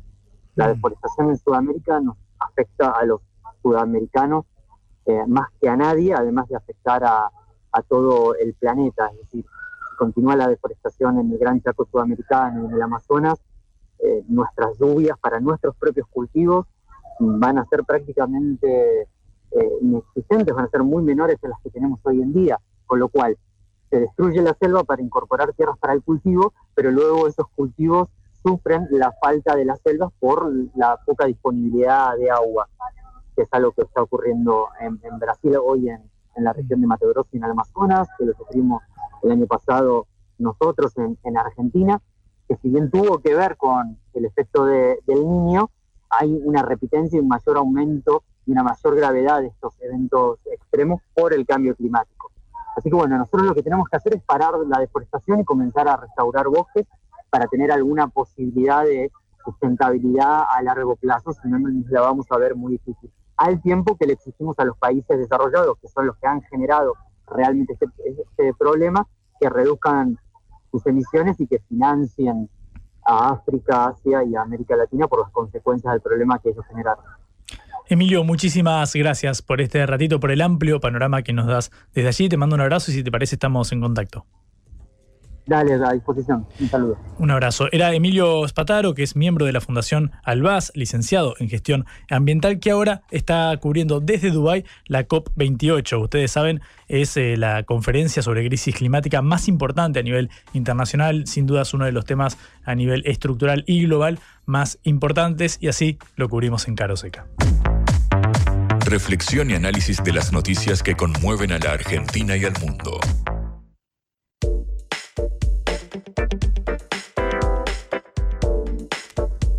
15 minutos pasan de las 12 del mediodía. Seguimos en cara o seca. Volvemos al ámbito local para escuchar eh, las noticias de estos días en la voz de sus protagonistas, porque Daniel Funes de Rioja, el titular de la Unión Industrial Argentina, donde ayer eh, se hizo presente Diana Mondino, la futura canciller de Javier Milei del próximo gobierno, y de hecho reprodujimos audios de eh, Mondino que dieron mucha tela para cortar, sinceramente. Bueno, Funes de Rioja habló sobre las necesidades de la industria para los cuatro años que se avecinan en el próximo gobierno. La Argentina está viviendo un proceso inflacionario grave. Está claro que no hay estabilidad macroeconómica, está claro que no hay dólares. Sin reservas y sin dólares vamos a pasar eh, momentos eh, difíciles. La industria lo que espera anuncios y señales claras. Y tenemos la expectativa, creo que el presidente electo está dando señales claras de hacia, dónde quiere ir. Si no tenemos estabilización macroeconómica, nada puede crecer en la Argentina. Bueno, estos son los reclamos de la industria en la voz de Daniel Funes de Rioja, el titular de la Unión Industrial eh, Argentina. Quien vino a despejar eh, dudas es Guillermo Francos, al que recién mencionábamos, el futuro ministro del Interior de Javier Milei, quien, claro, vino a echar paños fríos sobre las expectativas para la producción nacional, porque, bueno, en caso de que se vinieran 24 eh, meses, como dijo Milei, de esta inflación, es decir, alto nivel de eh, eh, crecimiento y alza de precios y a la vez una recesión o un estancamiento en la economía, bueno, está la preocupación, por supuesto, de los industriales. Pero esto decía Guillermo Francos al respecto. Tenemos claro absolutamente todo lo que ustedes están pasando todo lo que ustedes necesitan y vamos a ir por etapas. Javier dijo que no iba a cometer un indistrucidio y yo quiero que ustedes tengan claro que somos conscientes de que no se llega, se, se tiene un norte, pero ese norte se llega a través de un sendero que tenemos que construir entre todos. Bien, estas eran las declaraciones de Francos. No vamos a cometer un industricidio, dijo el futuro ministro del Interior de Javier eh, Milei. Claro, además del titular de la UI, además de representantes del gobierno entrante, había empresarios, por supuesto. Uno de los más importantes de las últimas décadas es, sin lugar a dudas, Cristiano Ratazzi, de eh, Fiat, de la automotriz, estuvo al frente de la eh, compañía durante mucho tiempo y se refirió a la potencial reforma laboral que impulse el gobierno entrante, que bueno, habló en reiteradas eh, oportunidades sobre la necesidad de flexibilizar un tanto el mercado de trabajo. Escucha lo que decía Ratazzi. Bueno, la idea es tipo la reforma de la UOCLA, que tenga más flexibilidad, porque si uno tiene una persona y, en ese momento no, no, no la utiliza por alguna razón, tiene que poder desprenderse de esa persona. Eso es. Indemnizaciones, obvio. Si el trabajo es un plan o ser piquetero. No es un gran trabajo, pero hay muchos que consideran trabajo eso, eso no es un trabajo. Hay gente, yo escuché una piquetera que decía, ay, pero me quieren hacer trabajar de 8 a 17, yo eso no lo quiero hacer, vengo acá, piqueteo y me pagan igual. Bueno, eso no va a haber más. Bueno, esto decía Ratazzi cuando habla de la UOCRA, hablamos del el modelo eh, del sindicato de la construcción, que bueno, tiene por supuesto, eh, una, una, dinámica mucho más alta que otros sectores de la economía. Este es el panorama de lo hablado ayer en el Congreso de la Unión Industrial Argentina, donde estuvo Guillermo Francos, donde estuvo Diana Mondino y sobre todo los principales referentes de la industria. Y así lo cubrimos, todavía queda mucho más de Caro Seca. Es momento de definiciones. Caro Seca. En FM Concepto. Santiago, me, interesa preguntarte en, primer lugar, como te comenté, acerca de la provincia de Buenos Aires, de eh, su peso a nivel eh, nacional, sobre todo pensando que ahora queda en manos del peronismo que va a ser oposición. Me interesa preguntarte cuál, qué, horizonte ves vos para la provincia y el papel que pueda desempeñar durante los cuatro años de mi ley. Bueno, a ver, me parece que la provincia de Buenos Aires es eh, imposible no decir la, importancia que tiene a nivel nacional, a nivel padrón, representa el 38% del padrón nacional, representa el, casi el 38% de, la coparticipación nacional y recibe solo el 20%. Y aclaro esto porque parece que ahí va a estar la principal discusión, ¿no? Digo, es tan importante la provincia en ese sentido y que hoy esté en manos de, un opositor, en este caso por, por Axel Kicillof, que revalidó muy bien eh, su, su elección a gobernador con el 45% de los votos más. Cara o seca. Te contamos lo que otros callan. 21 minutos pasan de las 12 del mediodía. Llegamos al tramo final de Cara o Seca. Estamos en vivo hasta la 1 de la tarde en este nuevo horario. Y ahora ustedes recién escuchaban una una presentación, una venta de lo que hablamos con Santiago Giorgetta, politólogo, quien se refirió a lo que sucede en la provincia de Buenos Aires. Bueno, ganó el gobernador Axel Kisilov, fue reelecto con más del 44% de los votos, superando al candidato Néstor Grindetti de Juntos por el Cambio, superando a Carolina Píparo de La Libertad Avanza. Y ahora, bueno, el distrito electoral más importante del país, cerca del 38% del padrón eh, total nacional, reside en la provincia de Buenos Aires. Bueno, tiene un peso indiscutible para los próximos cuatro años. Eh, habló sobre el potencial ajuste que lleva a cabo Javier Mirey, cómo recaería eso sobre todo en el conurbano eh, bonaerense y también cómo la provincia es un bastión del peronismo para reconstruir los liderazgos y qué suceda con su gobernador Axel Kisilov. A continuación, escuchamos unos minutitos de lo que hablamos con Santiago Giorgetta acá para Caroseca. Santiago, me, interesa preguntarte en, primer lugar, como te comenté, acerca de la provincia de Buenos Aires, de eh, su peso a nivel eh, nacional, sobre todo pensando que ahora queda en manos del peronismo que va a ser oposición. Me interesa preguntarte cuál, qué, horizonte ves vos para la provincia y el papel que pueda desempeñar durante los cuatro años de mi ley. Bueno, a ver, me parece que la provincia de Buenos Aires es eh, imposible no decir la, la importancia que tiene a nivel nacional, a nivel padrón, representa el 38% del padrón nacional, representa el, casi el 38% de, de la coparticipación nacional y recibe solo el 20%. Y aclaro esto porque parece que ahí va a estar la principal discusión, ¿no?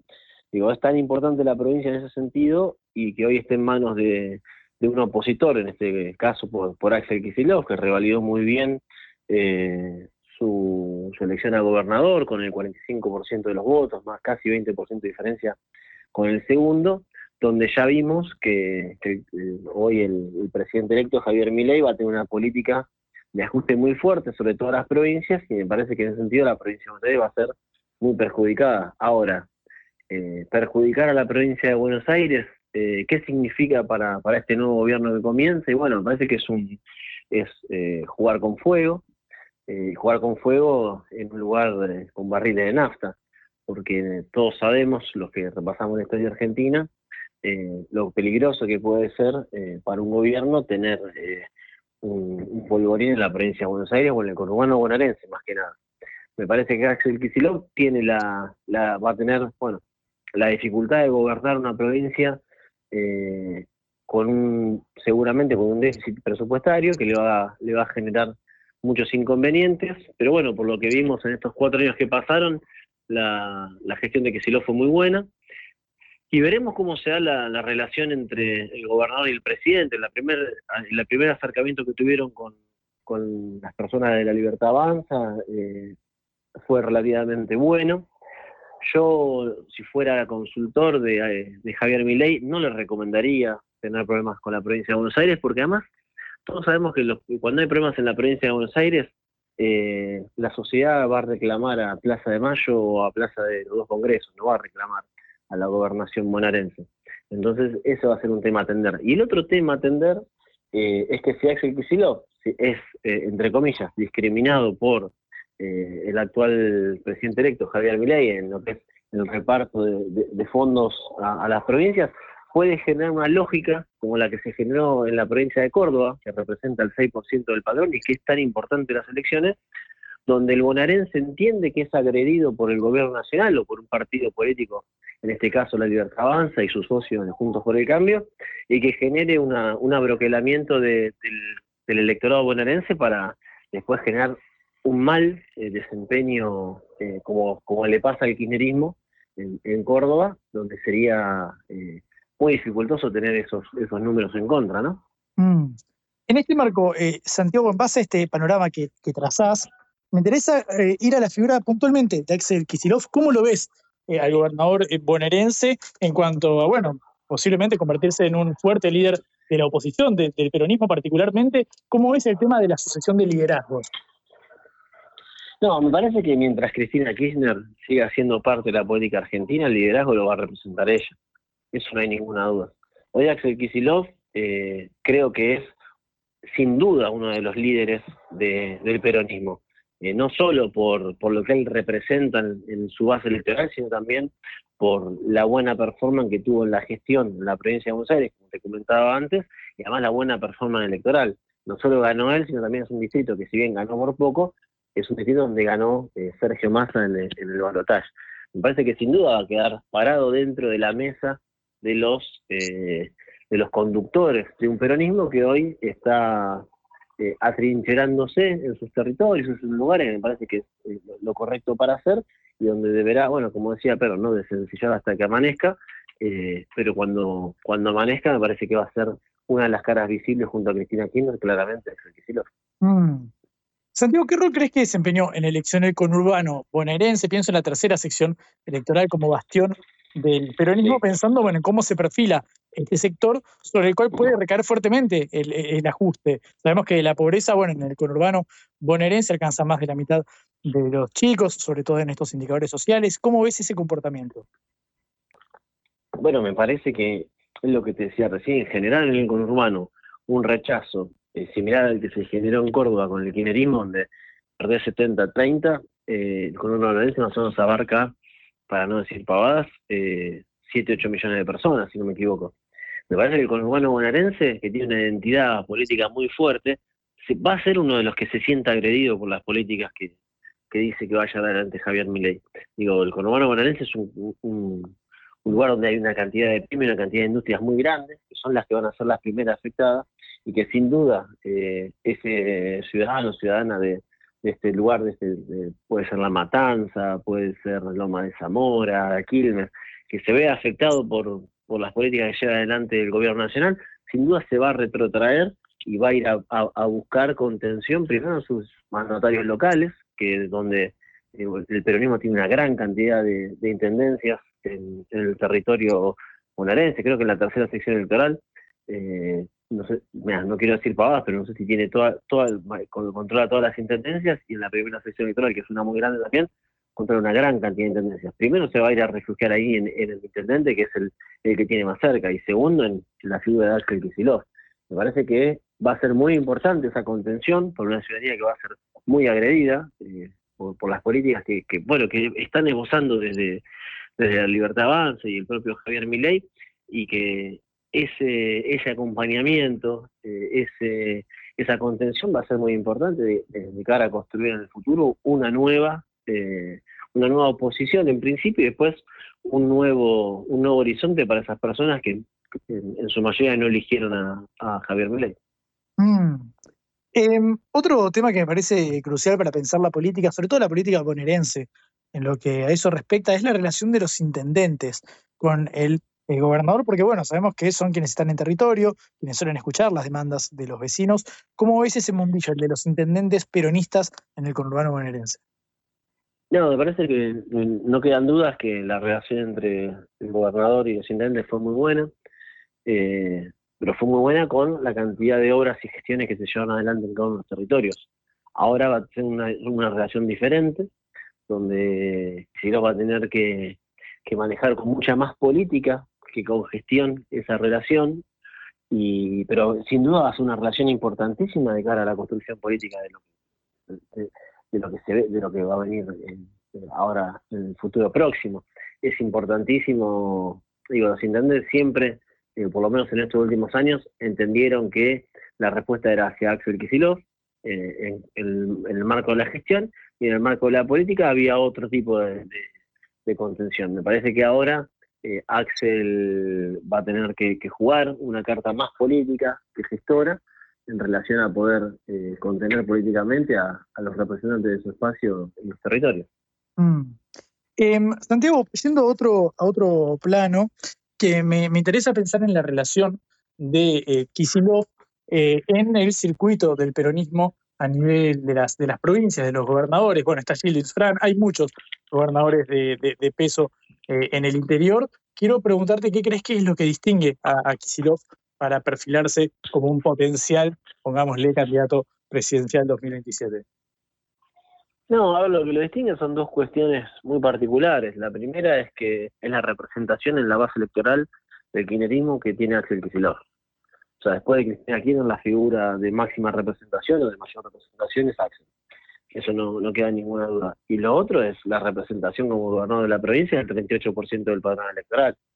Digo, sin duda eso no, no hay, no, sea, no, estamos descubriendo nada con lo que estoy diciendo. Pero sí es importante eh, tenerlo en cuenta y saberlo. Digo, sí, me parece que son muy importantes, más allá de esto, digo, son muy importantes las figuras de los gobernadores, de hasta además llamado interior del país, sino de que de, hoy el peronismo tiene un problema eh, importante que es lo que se denomina la conorganización de la política. Digo, trabajar la política desde el AMBA. Me parece que eso lo sufrió y fue uno de los, de los causales de la victoria de Javier Milei, donde Javier Milei se impuso en casi todo el territorio nacional salvo contadas provincias, Buenos Aires, Santiago del Estero, Formosa y Chaco, que bueno, Chaco con el escrutinio definitivo terminó ganando por creo que apenas 2.000 votos, pero terminó ganando Unión por la Patria. Me parece que más allá de eso, de esa representación del Kicillof, la más importante es la representación del kirchnerismo. Ahora, no es más importante que otros gobernadores, aunque tengan otro peso diferente en, el padrón electoral. Es, importante que los gobernadores del peronismo trabajen en conjunto, pero en conjunto de poder armar un nuevo espacio que pueda y que sepa interpelar a este, no solo el 44% que obtuvo Massa, que es una muy buena elección en el contexto económico en el cual se desarrolló, sino también que empiece a interpelar a esa ciudadanía que eh, hoy es muy pronto para decirlo, pero podemos decir que se, dejó seducir por un canto de sirena que después le va a costar mucho porque lo que ya vimos que el plan económico que va a llevar adelante Javier Milei solamente va a estar beneficiado un puñado de argentinos, muy poquito los que poseen un poder muy concentrado y que va a ir en detrimento del resto de la ciudadanía. Ahora, hay que, el premio tiene que saber construir una representación nacional, federal, nacional popular para volver a generar esperanza y expectativa de que el proyecto político que mejor eh, sirvió para el pueblo fueron sin duda eh, los dos proyectos peronistas, tanto el de Juan Domingo Perón como el de Néstor Kirchner y Cristina Kirchner. Mm. Santiago, muchísimas, muchísimas gracias por este, no, por este Te mando un abrazo grande. Un abrazo para ustedes. Hasta luego. Cara o seca de Sputnik en concepto FM 95.5.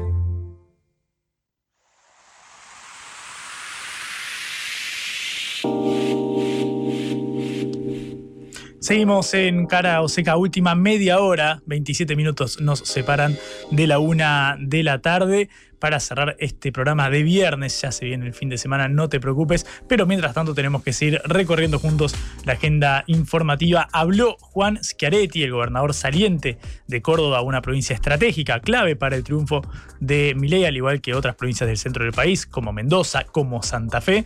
Bueno, habló el gobernador saliente, que fue candidato presidencial, también no nos olvidemos, estuvo ahí con unas buenas participaciones en los debates. Los consultores lo, lo celebraban bastante, la performance de Schiaretti. Bueno, Schiaretti y se refirió al kirchnerismo, se refirió al movimiento referenciado en la vicepresidenta Cristina Fernández de Kirchner. Él, si bien se mostró presidente, se mostró neutral de cara al balotage. Lo cierto es que días antes de la segunda vuelta eh, destinó su tiempo a despotricar contra el ministro de Economía y candidato Sergio Massa. Entonces uno sabe que la relación ahí está tensa con el eh, movimiento eh, peronista, al menos con el kirchnerista, porque bueno, Schiaretti también es peronista, pero de la provincia de Córdoba, que es bastante particular. Escuchar lo que decía Schiaretti sobre el kirchnerismo. ¿Qué es esta inflación? Esta inflación exactamente es caída total de la actividad, desempleo y al mismo tiempo precios altos, catástrofe, catástrofe social.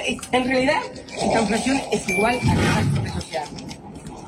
Esta era la voz de Cristina Fernández de Kirchner, justamente. Mira, se me cruzaron los cables. Pasa que estoy llegando el viernes a esta hora. Es bastante difícil, yo te digo. Pero la cuestión es que recién Cristina hablaba sobre la inflación, este concepto de Javier eh, Milei que decía, bueno, auguramos que los próximos 12, 24 meses van a estar asignados por niveles altos de inflación y también caída de la eh, actividad económica. Entonces le preguntaron a Cristina sobre la inflación y decía eso en un video viralizado en eh, TikTok. Bueno, en ese marco se inscribe, creo yo, las declaraciones de ahora sí Juan Schiaretti, alguien que sabemos que es bastante anti-kirchnerista, si bien pertenece al movimiento peronista en la provincia de Córdoba. Escuchemos lo que decía el gobernador saliente. Ahora que Argentina tiene todo para dejar atrás un ciclo que le hizo mal a la patria, porque los 20 años de kirchnerismo atrasaron a la Argentina, porque ellos son unos feudales, son unos feudales que lo único que les interesa es ganar las elecciones y después manejar bajo un puño el poder legislativo y el poder judicial. Y al que no se le subordina, leña. Nosotros los cordobeses, 20 años resistimos y en Córdoba no pasaron. Y espero que ahora que perdieron y feo las elecciones, no vuelvan más.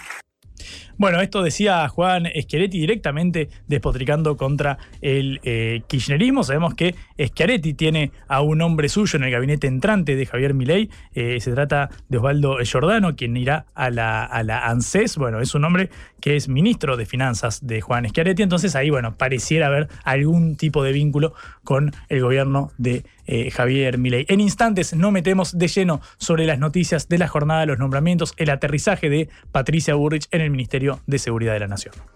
En el país de la grieta escuchamos a unos y otros para que vos decidas.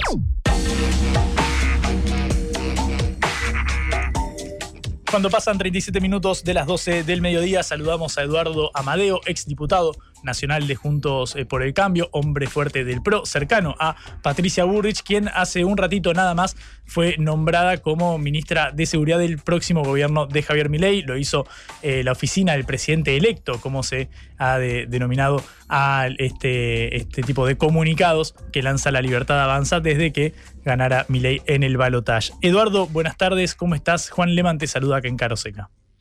Buen día, Juan. Muy bien, muchas gracias.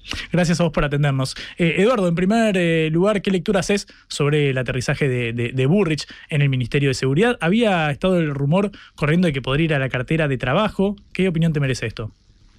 Bueno, Patricia tiene una experiencia demostrada, muy exitosa, eh. creo tal vez la más exitosa desde que existe el Ministerio de Seguridad, y es un enorme avance para la gente, para la gente, en un país con el nivel de desorden que ha introducido el kirchnerismo, eh, la violación permanente de los derechos de las personas, la corrupción, el narcotráfico, etcétera. Que vuelva Patricia a este área creo que es muy bueno para la gente, ¿no? Como se decía para Doña Rosa, que va a poder contar con alguien que la va a proteger.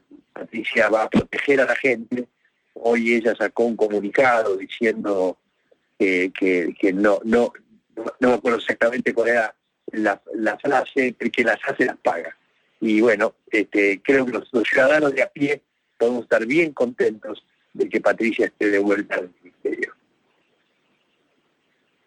Eduardo, mucho se ha hablado sobre una potencial eh, disputa entre Mauricio Macri y Patricia Burrich sobre esta designación. Sabemos que, eh, bueno, pareciera ser que Macri apostaba más a un apoyo de índole legislativo en el Congreso, mientras que Burrich, bueno, estaba cerrando su llegada al Ministerio de Seguridad. ¿Qué no puedes decir eh, la relación entre Burrich y, Macri? ¿Hay diálogo ahí?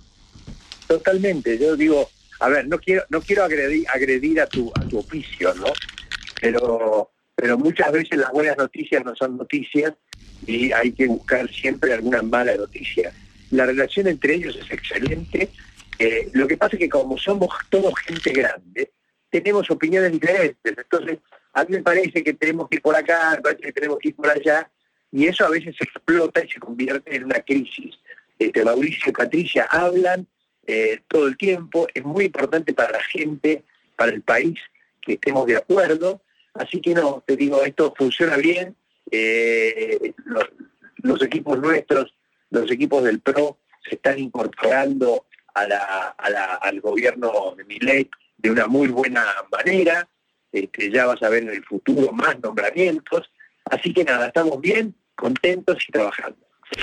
Eduardo, ¿cómo imaginas el diálogo en el, Congreso? Bueno, la Libertad Avanza tiene 34 eh, diputados eh, propios. Uno entiende que un sector importante de Juntos eh, por el Cambio va a acompañar algunas de las reformas como parte de este acuerdo. Sin embargo, por ejemplo, Gerardo Morales, el presidente de la Unión Cívica Radical, dijo que Juntos por el Cambio fue electo para hacer oposición. Y ahora vemos que incluso su candidata presidencial fue designada como parte del oficialismo como ministra de Seguridad. ¿Qué opinión tenés al respecto? Eh, que los que están en contra, los que dicen que son oposición, que le vayan y le pregunten a la gente de su pueblo.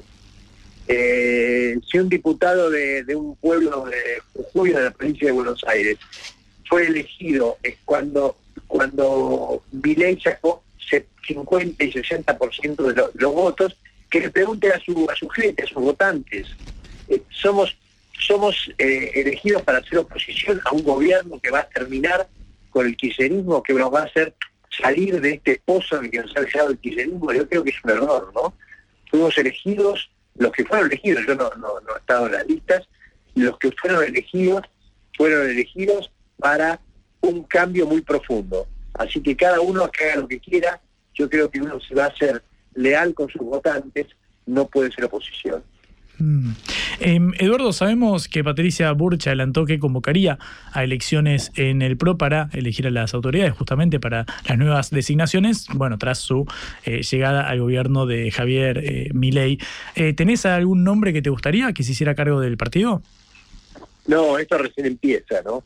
O sea, creo que esto fue ayer. no sé si podemos dar nombres ahora, pero me parece un primero un muy buen gesto democrático de Patricia, ¿no? Yo no puedo ella dice, yo no sé, puedo ser presidenta del PRO al mismo tiempo que soy ministra. Eh, y ahora van a empezar las conversaciones, hay muy buenos dirigentes en todos lados. nosotros queremos tener un PRO eh, potente, que acompañe, que tenga muy buenos equipos técnicos, que ayude. Así que esto recién empieza. Patricia eh, lo planteó, vamos a empezar a conversar. Mm.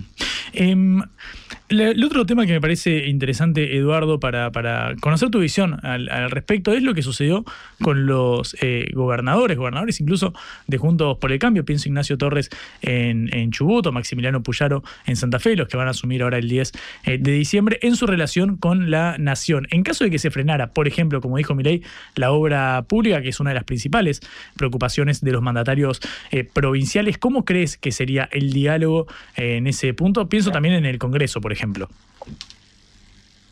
Eh, los gobernadores tienen la obligación de defender sus provincias eh, y es muy bien que lo hagan. Con respecto al tema de la obra pública, eh, la Argentina es uno de los pocos países donde toda la obra pública la hace el Estado. En, en el Uruguay, por ejemplo, si vos haces una ruta, abrís la licitación, invitas a la gente a que cotice y luego ellos se cobran la obra con eh, los peajes. Este, eh, está lleno de obras públicas, obviamente no una escuela o un hospital, pero un puerto. ¿Por qué no se puede pagar con fondos privados? Eh, una ruta. O sea, acá tenemos que cambiar esta lógica, esta lógica de que el Estado tiene que hacer todo. El Estado no tiene que hacer todo. Yo soy productora agropecuaria, ando todo el día por los caminos rurales está lleno de caminos rurales donde pasan camiones que llevan eh, los granos al puerto o que llevan la hacienda al puerto y que perfectamente podrían pagar peaje para la pavimentación. Así que lo que están proponiendo el, nuevo gobierno es un nuevo modo de financiar las obras públicas. Las, las escuelas y los hospitales son provinciales. La educación y la salud son de las provincias. Entonces, vamos a un, a un modelo nuevo en el cual tenemos que conversar mucho, pero tenemos que entender que hay que cambiar este modo de trabajar. Mm. Pero este reclamo surgió incluso de propios gobernadores que mostraron su, su, su preocupación también eh, eh, al respecto. Por ejemplo, algunos citaban el caso de las cloacas, porque uno entiende que el pavimentado de rutas, bueno, puede ser redituable a través, no sé, del cobro de peajes, por ejemplo, por una empresa privada. Pero ¿por qué una empresa privada construiría cloacas? ¿Dónde estaría el rédito ahí? Porque, porque eh, el agua se paga, ¿no? Mm, o sea, el agua en los barrios pobres no se paga. Y en mi casa, vos y yo pagamos el agua. Entonces, ¿por qué no vamos a, a pagar la cloaca? Eh, no en todas partes del mundo las cloacas son se pagan. Eh, Yo no entiendo por qué este, yo que vivo acá en la capital, de- vivo, vivo acá en Tigre, este, y eh, voy a tener que eh, dejar que el gobierno me pague la cloaca si el agua la uso yo. Este, así que no, hay que cambiar la manera de, de verlo, ¿no? No, yo, no, no está bien que a mí, que no soy pobre, me- el gobierno me pague la cloaca. La cloaca me la pago yo porque yo uso el agua, así como uso la energía. Es como si yo dijera, eh, este, alguien me tiene que construir, dar luz y yo no pagarla. Esto es sincerismo. Tenemos que cambiar esa manera de ver las cosas. Mm, Bueno, es cierto también que se ha intentado avanzar con una segmentación tarifaria, pero en el caso de los barrios populares, por ejemplo, ahí sí debería ser el accionar de- del Estado o quién Sí, pagaría esas sí. cloacas. Sí, el, el caso de los barrios populares tienen que ser los eh, el, el gobierno. Ya, cuando el gobierno del kirchnerismo decidió regalar la energía eléctrica en la época de fasta de Néstor Kirchner, el- la zona norte donde yo vivo se llenó de, de canchas de tenis que tenían la luz prendida toda la noche. Este, muy, progresista, ¿no? La verdad, regalarle la luz a los jugadores de tenis. Se llenó de empresas que vendían calefacción para las piletas, porque total como la luz era regalada, entonces los ricos que tenían piletas podían tener calefacción en sus piletas. Este, esto hay que cambiarlo, esto hay que cambiarlo. No es posible que se sigan regalando las cosas eh, y en el fondo perjudicamos a los pobres. Eduardo, gracias por estos, por estos ratitos. Te mando un saludo y estamos en contacto.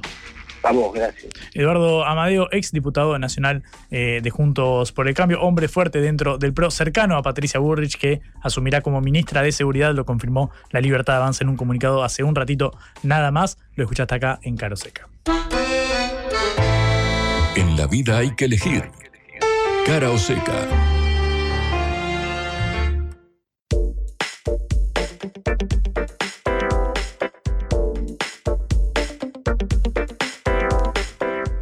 Trece minutos nos separan de la una de la tarde, recta final en Cara o Seca en este nuevo horario todos los días a las 11 de la mañana vamos a encontrarnos para recorrer juntos la agenda informativa. Ya hablamos extensamente del ámbito internacional, también hablamos con voces dentro de Juntos eh, por el Cambio acerca del armado del gabinete de Javier Milei. Hay una cuestión económica de fondo que es lo que sucede con los eh, salarios. Claro, el salario mínimo y vital y móvil que tenía una revisión prevista ahora para eh, diciembre, obviamente porque, claro, el 10% de inflación, bueno, 8 en el último, en el último caso, 12 antes en agosto y septiembre venía carcomiendo esos ingresos y, bueno, de todos modos esto delimita algunas asignaciones como el potenciar trabajo, los principales planes sociales que tienen más de un millón de beneficiarios se rigen bajo el parámetro de lo estipulado en el salario mínimo vital y móvil. Hasta ahora no hay confirmación de que vaya a realizarse esta revisión. Estaría sin fecha hasta nuevo aviso la revisión del salario eh, mínimo vital eh, y móvil. Claro, eh, para el trimestre octubre-diciembre el aumento había sido del 32% y ahora se encuentra eh, en 156 mil pesos. Pero claro, el tema es que la próxima actualización debería contemplar los últimos, eh, las últimas subas en materia eh, inflacionaria. Obviamente está el impacto de la devaluación, obviamente está el impacto en los precios. Sabemos que los precios de divers- diversos productos, perdón, desde el triunfo de Milei en el balotaje, lo hablábamos con Isaac Rudnick, se dispararon en los supermercados, hubo subas hasta el 30, el 20%. Bueno, en todo ese marco es que se inscribe esta disputa por la lucha por la suba del salario mínimo vital eh, y móvil. Estaremos siguiéndolo atentamente porque sabemos que es un tema muy sensible, al igual que siempre cubrimos lo que sucede con la canasta básica alimentaria. La verdad es que parecieran ser indicadores fundamentales, eh, eh, sobre todo con respecto al, eh, a la alza inflacionaria que estamos registrando hace unos meses. Esto es Cara o Seca, el programa de reflexión y análisis de Sputnik por concepto FM.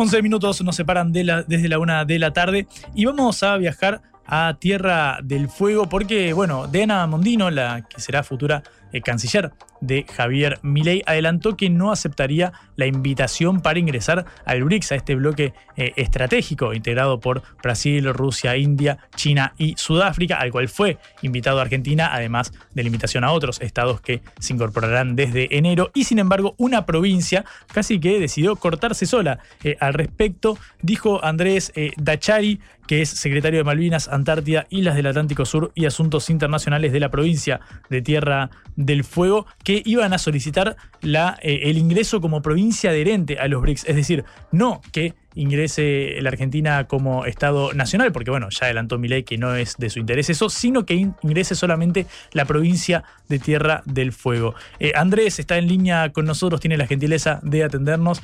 ¿Cómo estás, Andrés? Buenas tardes. Juan Leman te saluda acá en Caroseca. Juan, ¿cómo estás? Muy buenas tardes. Muchas gracias por el llamado. Muchas gracias a vos. Eh, explícanos, Andrés, su idea es que eh, si bien la Argentina no ingresa a los BRICS, eh, la provincia de Tierra del Fuego ingrese por su cuenta. Sí, exacto. Digamos, nosotros desde el momento en el cual se promueve lo que es el ingreso de nuestro país al bloque, son unos meses atrás, nos pareció una noticia formidable realmente por la oportunidad ¿no? que esto representaba de que nuestro país forme parte de este bloque, obviamente por el peso específico que tiene el sistema internacional los países que lo componen, además de, los datos duros, como casi 30 puntos del PBI y demás. Y es así que empezamos a trabajar en también la posibilidad de pensar una institucionalidad que contenga a lo que son las regiones y las ciudades. Nosotros, eh, Tierra del Fuego, como, como provincia, es una provincia con una agenda internacional vasta y diversa, en estos cuatro años de gestión hemos recibido más de, 40 misiones diplomáticas justamente por el interés que, lleva nuestra provincia hacia los distintos países del mundo. Hemos ido sondeando en estos meses que parecía a distintas regiones del Brasil, de Rusia, de China, proponer una iniciativa de estas características. Honestamente no nos esperábamos esta, esta toma de postura por quienes van a ser las autoridades del gobierno nacional en pocos días hay algo que, que no debería condicionar lo que es una política exterior es la ideología, como está destacándose en este caso. Así que una vez que la futura canciller anunció justamente este deseo, eh, nosotros tenemos la, competencia por el artículo 124 de la Constitución de hacer esto, que es justamente algo que se instituyó en la reforma de 1994, que da la posibilidad a las provincias de la República Argentina de que celebren acuerdos internacionales, y cuando no sean contrarios a lo que es la política exterior, no versen sobre las facultades delegadas al gobierno federal y no comprometan recursos nacionales. Entendemos que ninguna de estas tres cuestiones están puestas en duda y es así que estamos enviando entre el día de hoy y el lunes las notas a todos los Estados miembros solicitando de cierta manera la participación de Tierra del Fuego en este espacio, pero sobre todo haciendo eje en propiciar dentro de lo que es el bloque una red en la cual puedan sumarse eh, todas las regiones de los distintos estados, y en este caso si lamentablemente nuestro país finalmente ratifica esta voluntad de no participar, que igualmente lo podamos hacer las provincias y las ciudades argentinas. Mm. Pero Andrés, ¿no crees que en cierto punto esto deslegitima al gobierno nacional, dado que bueno tiene la potestad de aceptar o no la invitación que ustedes desde una provincia tomen la decisión por cuenta propia? No sé si, si, la palabra es, deslegitimar, por, supuesto que, que hay un, un conflicto de miradas, ¿no? Es decir, para lo que el gobierno nacional evidentemente es una amenaza, para nosotros es una oportunidad. Entonces, en este contexto en el cual se está anunciando que, que las provincias van a tener que arreglarse por sí solas, en este contexto dificilísimo que se viene desde lo económico, entendemos que, que la ventana y los procesos de internacionalización son una oportunidad enorme nosotros, de hecho, ya trabajamos con China, ya trabajamos con Rusia, ya trabajamos con Brasil, estamos empezando a tener contactos con, con India, es decir, con parte de los países que hoy componen el bloque, con lo cual no es nada novedoso. Esto es lo que se propone, justamente poder darle mayor eficacia y mayor eficiencia a lo que es el trabajo cuando tiene el amparo de lo que es el bloque. Y después, por supuesto que, que deseamos que la nueva gestión le vaya bien, nos cuesta entender cómo pueda llegar a resultar exitosa una política exterior condicionada por un sesgo ideológico, cuando es la antítesis de lo que uno debería hacer cuando ocupa uno de estos cargos y sobre todo cuando esto lo de cierta manera lo complejiza aún más, sosteniendo que lo que son las relaciones internacionales van a estar regidas por el mercado y no con una centralidad de lo que es en el Estado y la importancia del rol que tiene en este aspecto, nosotros desde la provincia hemos decidido aprovechar las oportunidades y un dato no menor es también que todos los países que conforman actualmente los BRICS son países que han sido históricamente incondicionales en el apoyo a la cuestión de las Islas Malvinas. Yo sé que esto suena un poco trivial, pero para Tierra del Fuego esto es central. Es decir, realmente esto como Brasil nos ha acompañado, cómo lo ha hecho Rusia, cómo lo ha hecho China, cómo se está involucrando ahora Sudáfrica como miembro de lo que es la zona de paz y cooperación del Atlántico Sur, cómo India realmente ha dado lecciones al mundo de luchar contra el colonialismo de manera pacífica, nos parece algo central porque también no olvidemos que somos una provincia que se encuentra invadida, que sus recursos naturales son saqueados, que vivimos bajo el riesgo de un proceso de militarización constante y no vemos que estos tópicos formen parte de lo que es una futura agenda de gobierno. Mm. Si bien desde un lugar no oficial, el primer acto público, una vez confirmado la nueva posición que va a tener la señora Mondino, eligió ir al, aniversario del cumpleaños del rey en la Embajada Británica. Y esto realmente para Tierra del Fuego no, no es un signo positivo que vaya a abrazarse con la persona que representa el Estado que nos invade, que nos saquea, que nos militariza, que introduce armas de destrucción masiva en el Atlántico Sur. Por eso, insisto, con esto vamos a acompañar todo lo que sea positivo para el país, todo lo que sea positivo para esta provincia. Si el, si el gobierno nacional desea, por una cuestión ideológica, no aprovechar estas oportunidades que nos está dando el mundo, nosotros, en, en tanto en cuanto tengamos una legalidad que nos acompañe, lo haremos. Y es así como lo hemos decidido con esta nota, que en caso de prosperar, empezaremos a trabajar rápidamente en la creación de toda esta institucionalidad que nos permite tener un marco ordenado para trabajar con distintas regiones y ciudades del planeta y en caso de que lamentablemente no prospere, profundizar lo que es la relación bilateral con las distintas regiones de los países en los cuales componen el bloque. Andrés, eh, la última, si me puedes responder breve antes que nos quedemos sin tiempo, te agradezco mucho por estos minutos, es qué oportunidades crees que se abrirían para eh, la provincia, para Tierra del Fuego, en caso de que se concretara el ingreso de los BRICS. No, enormes. indudablemente uno desde lo, primero que, rápidamente se viene a la mente es la posibilidad de inversiones. Tierra del Fuego sabemos que es una, una provincia que está emplazada en un lugar estratégico del mundo, una provincia bicontinental, una provincia bioceánica. Vemos lo que está pasando con el canal de Panamá en estos momentos en los cuales ha perdido el 50% de su operatividad por el cambio climático y que el Cabo de Horno surge como la única alternativa viable en lo que es la conexión bioceánica, pero también en una agenda clásica de cooperación internacional en todo lo que tiene que ver distintos tópicos, ¿no? turismo sostenible, eh, todo, todo, lo que son competencias propias de, de los gobiernos intermedios, es decir, salud, seguridad, educación y demás. Andrés, muchísimas gracias por este, por este ratito, por este panorama. La verdad es que llama la, atención eh, la iniciativa, pero bueno, está bueno que nos la expliques para entenderla mejor. Te mando un abrazo y te agradezco mucho por estos minutos. Un gran abrazo, gracias a ustedes por la oportunidad. Era Andrés eh, Dachari, secretario de Malvinas, Antártida, Islas del Atlántico Sur y Asuntos Internacionales de la provincia de Tierra del Fuego, que solicitó adherirse como eh, provincia a los BRICS, pese a que el gobierno nacional que asuma ahora el 10 de diciembre ya anunció que no le interesaría formar parte de la partida. Cara o seca. Te contamos lo que otros callan.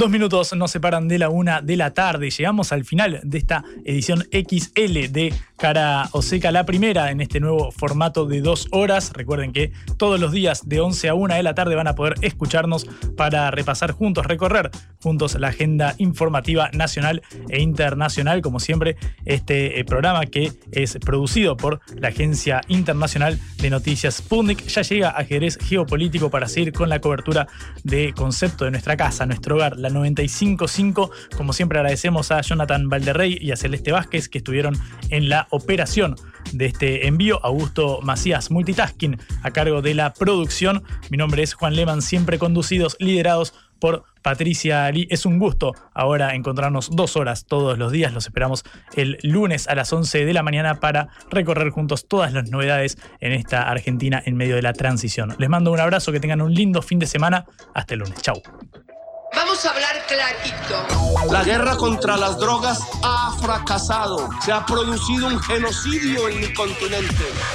Tenemos nosotros que plantar una sola voz. Una sola voz y que América Latina, el Caribe, le diga a los Estados Unidos de Norteamérica, no más golpismo.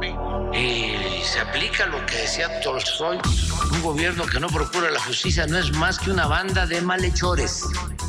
Qué cosa rara que diga gracias a la vida a pesar del dolor, porque mi hija dio la vida sabiendo que había que cambiar. La vi ahí que, que brillaba, que sobresaltaba en, ese estadio hermoso y no lo pensé y, y la fui a besar. La vida está llena de tropezones y de fracasos, pero es hermosa. Cara o seca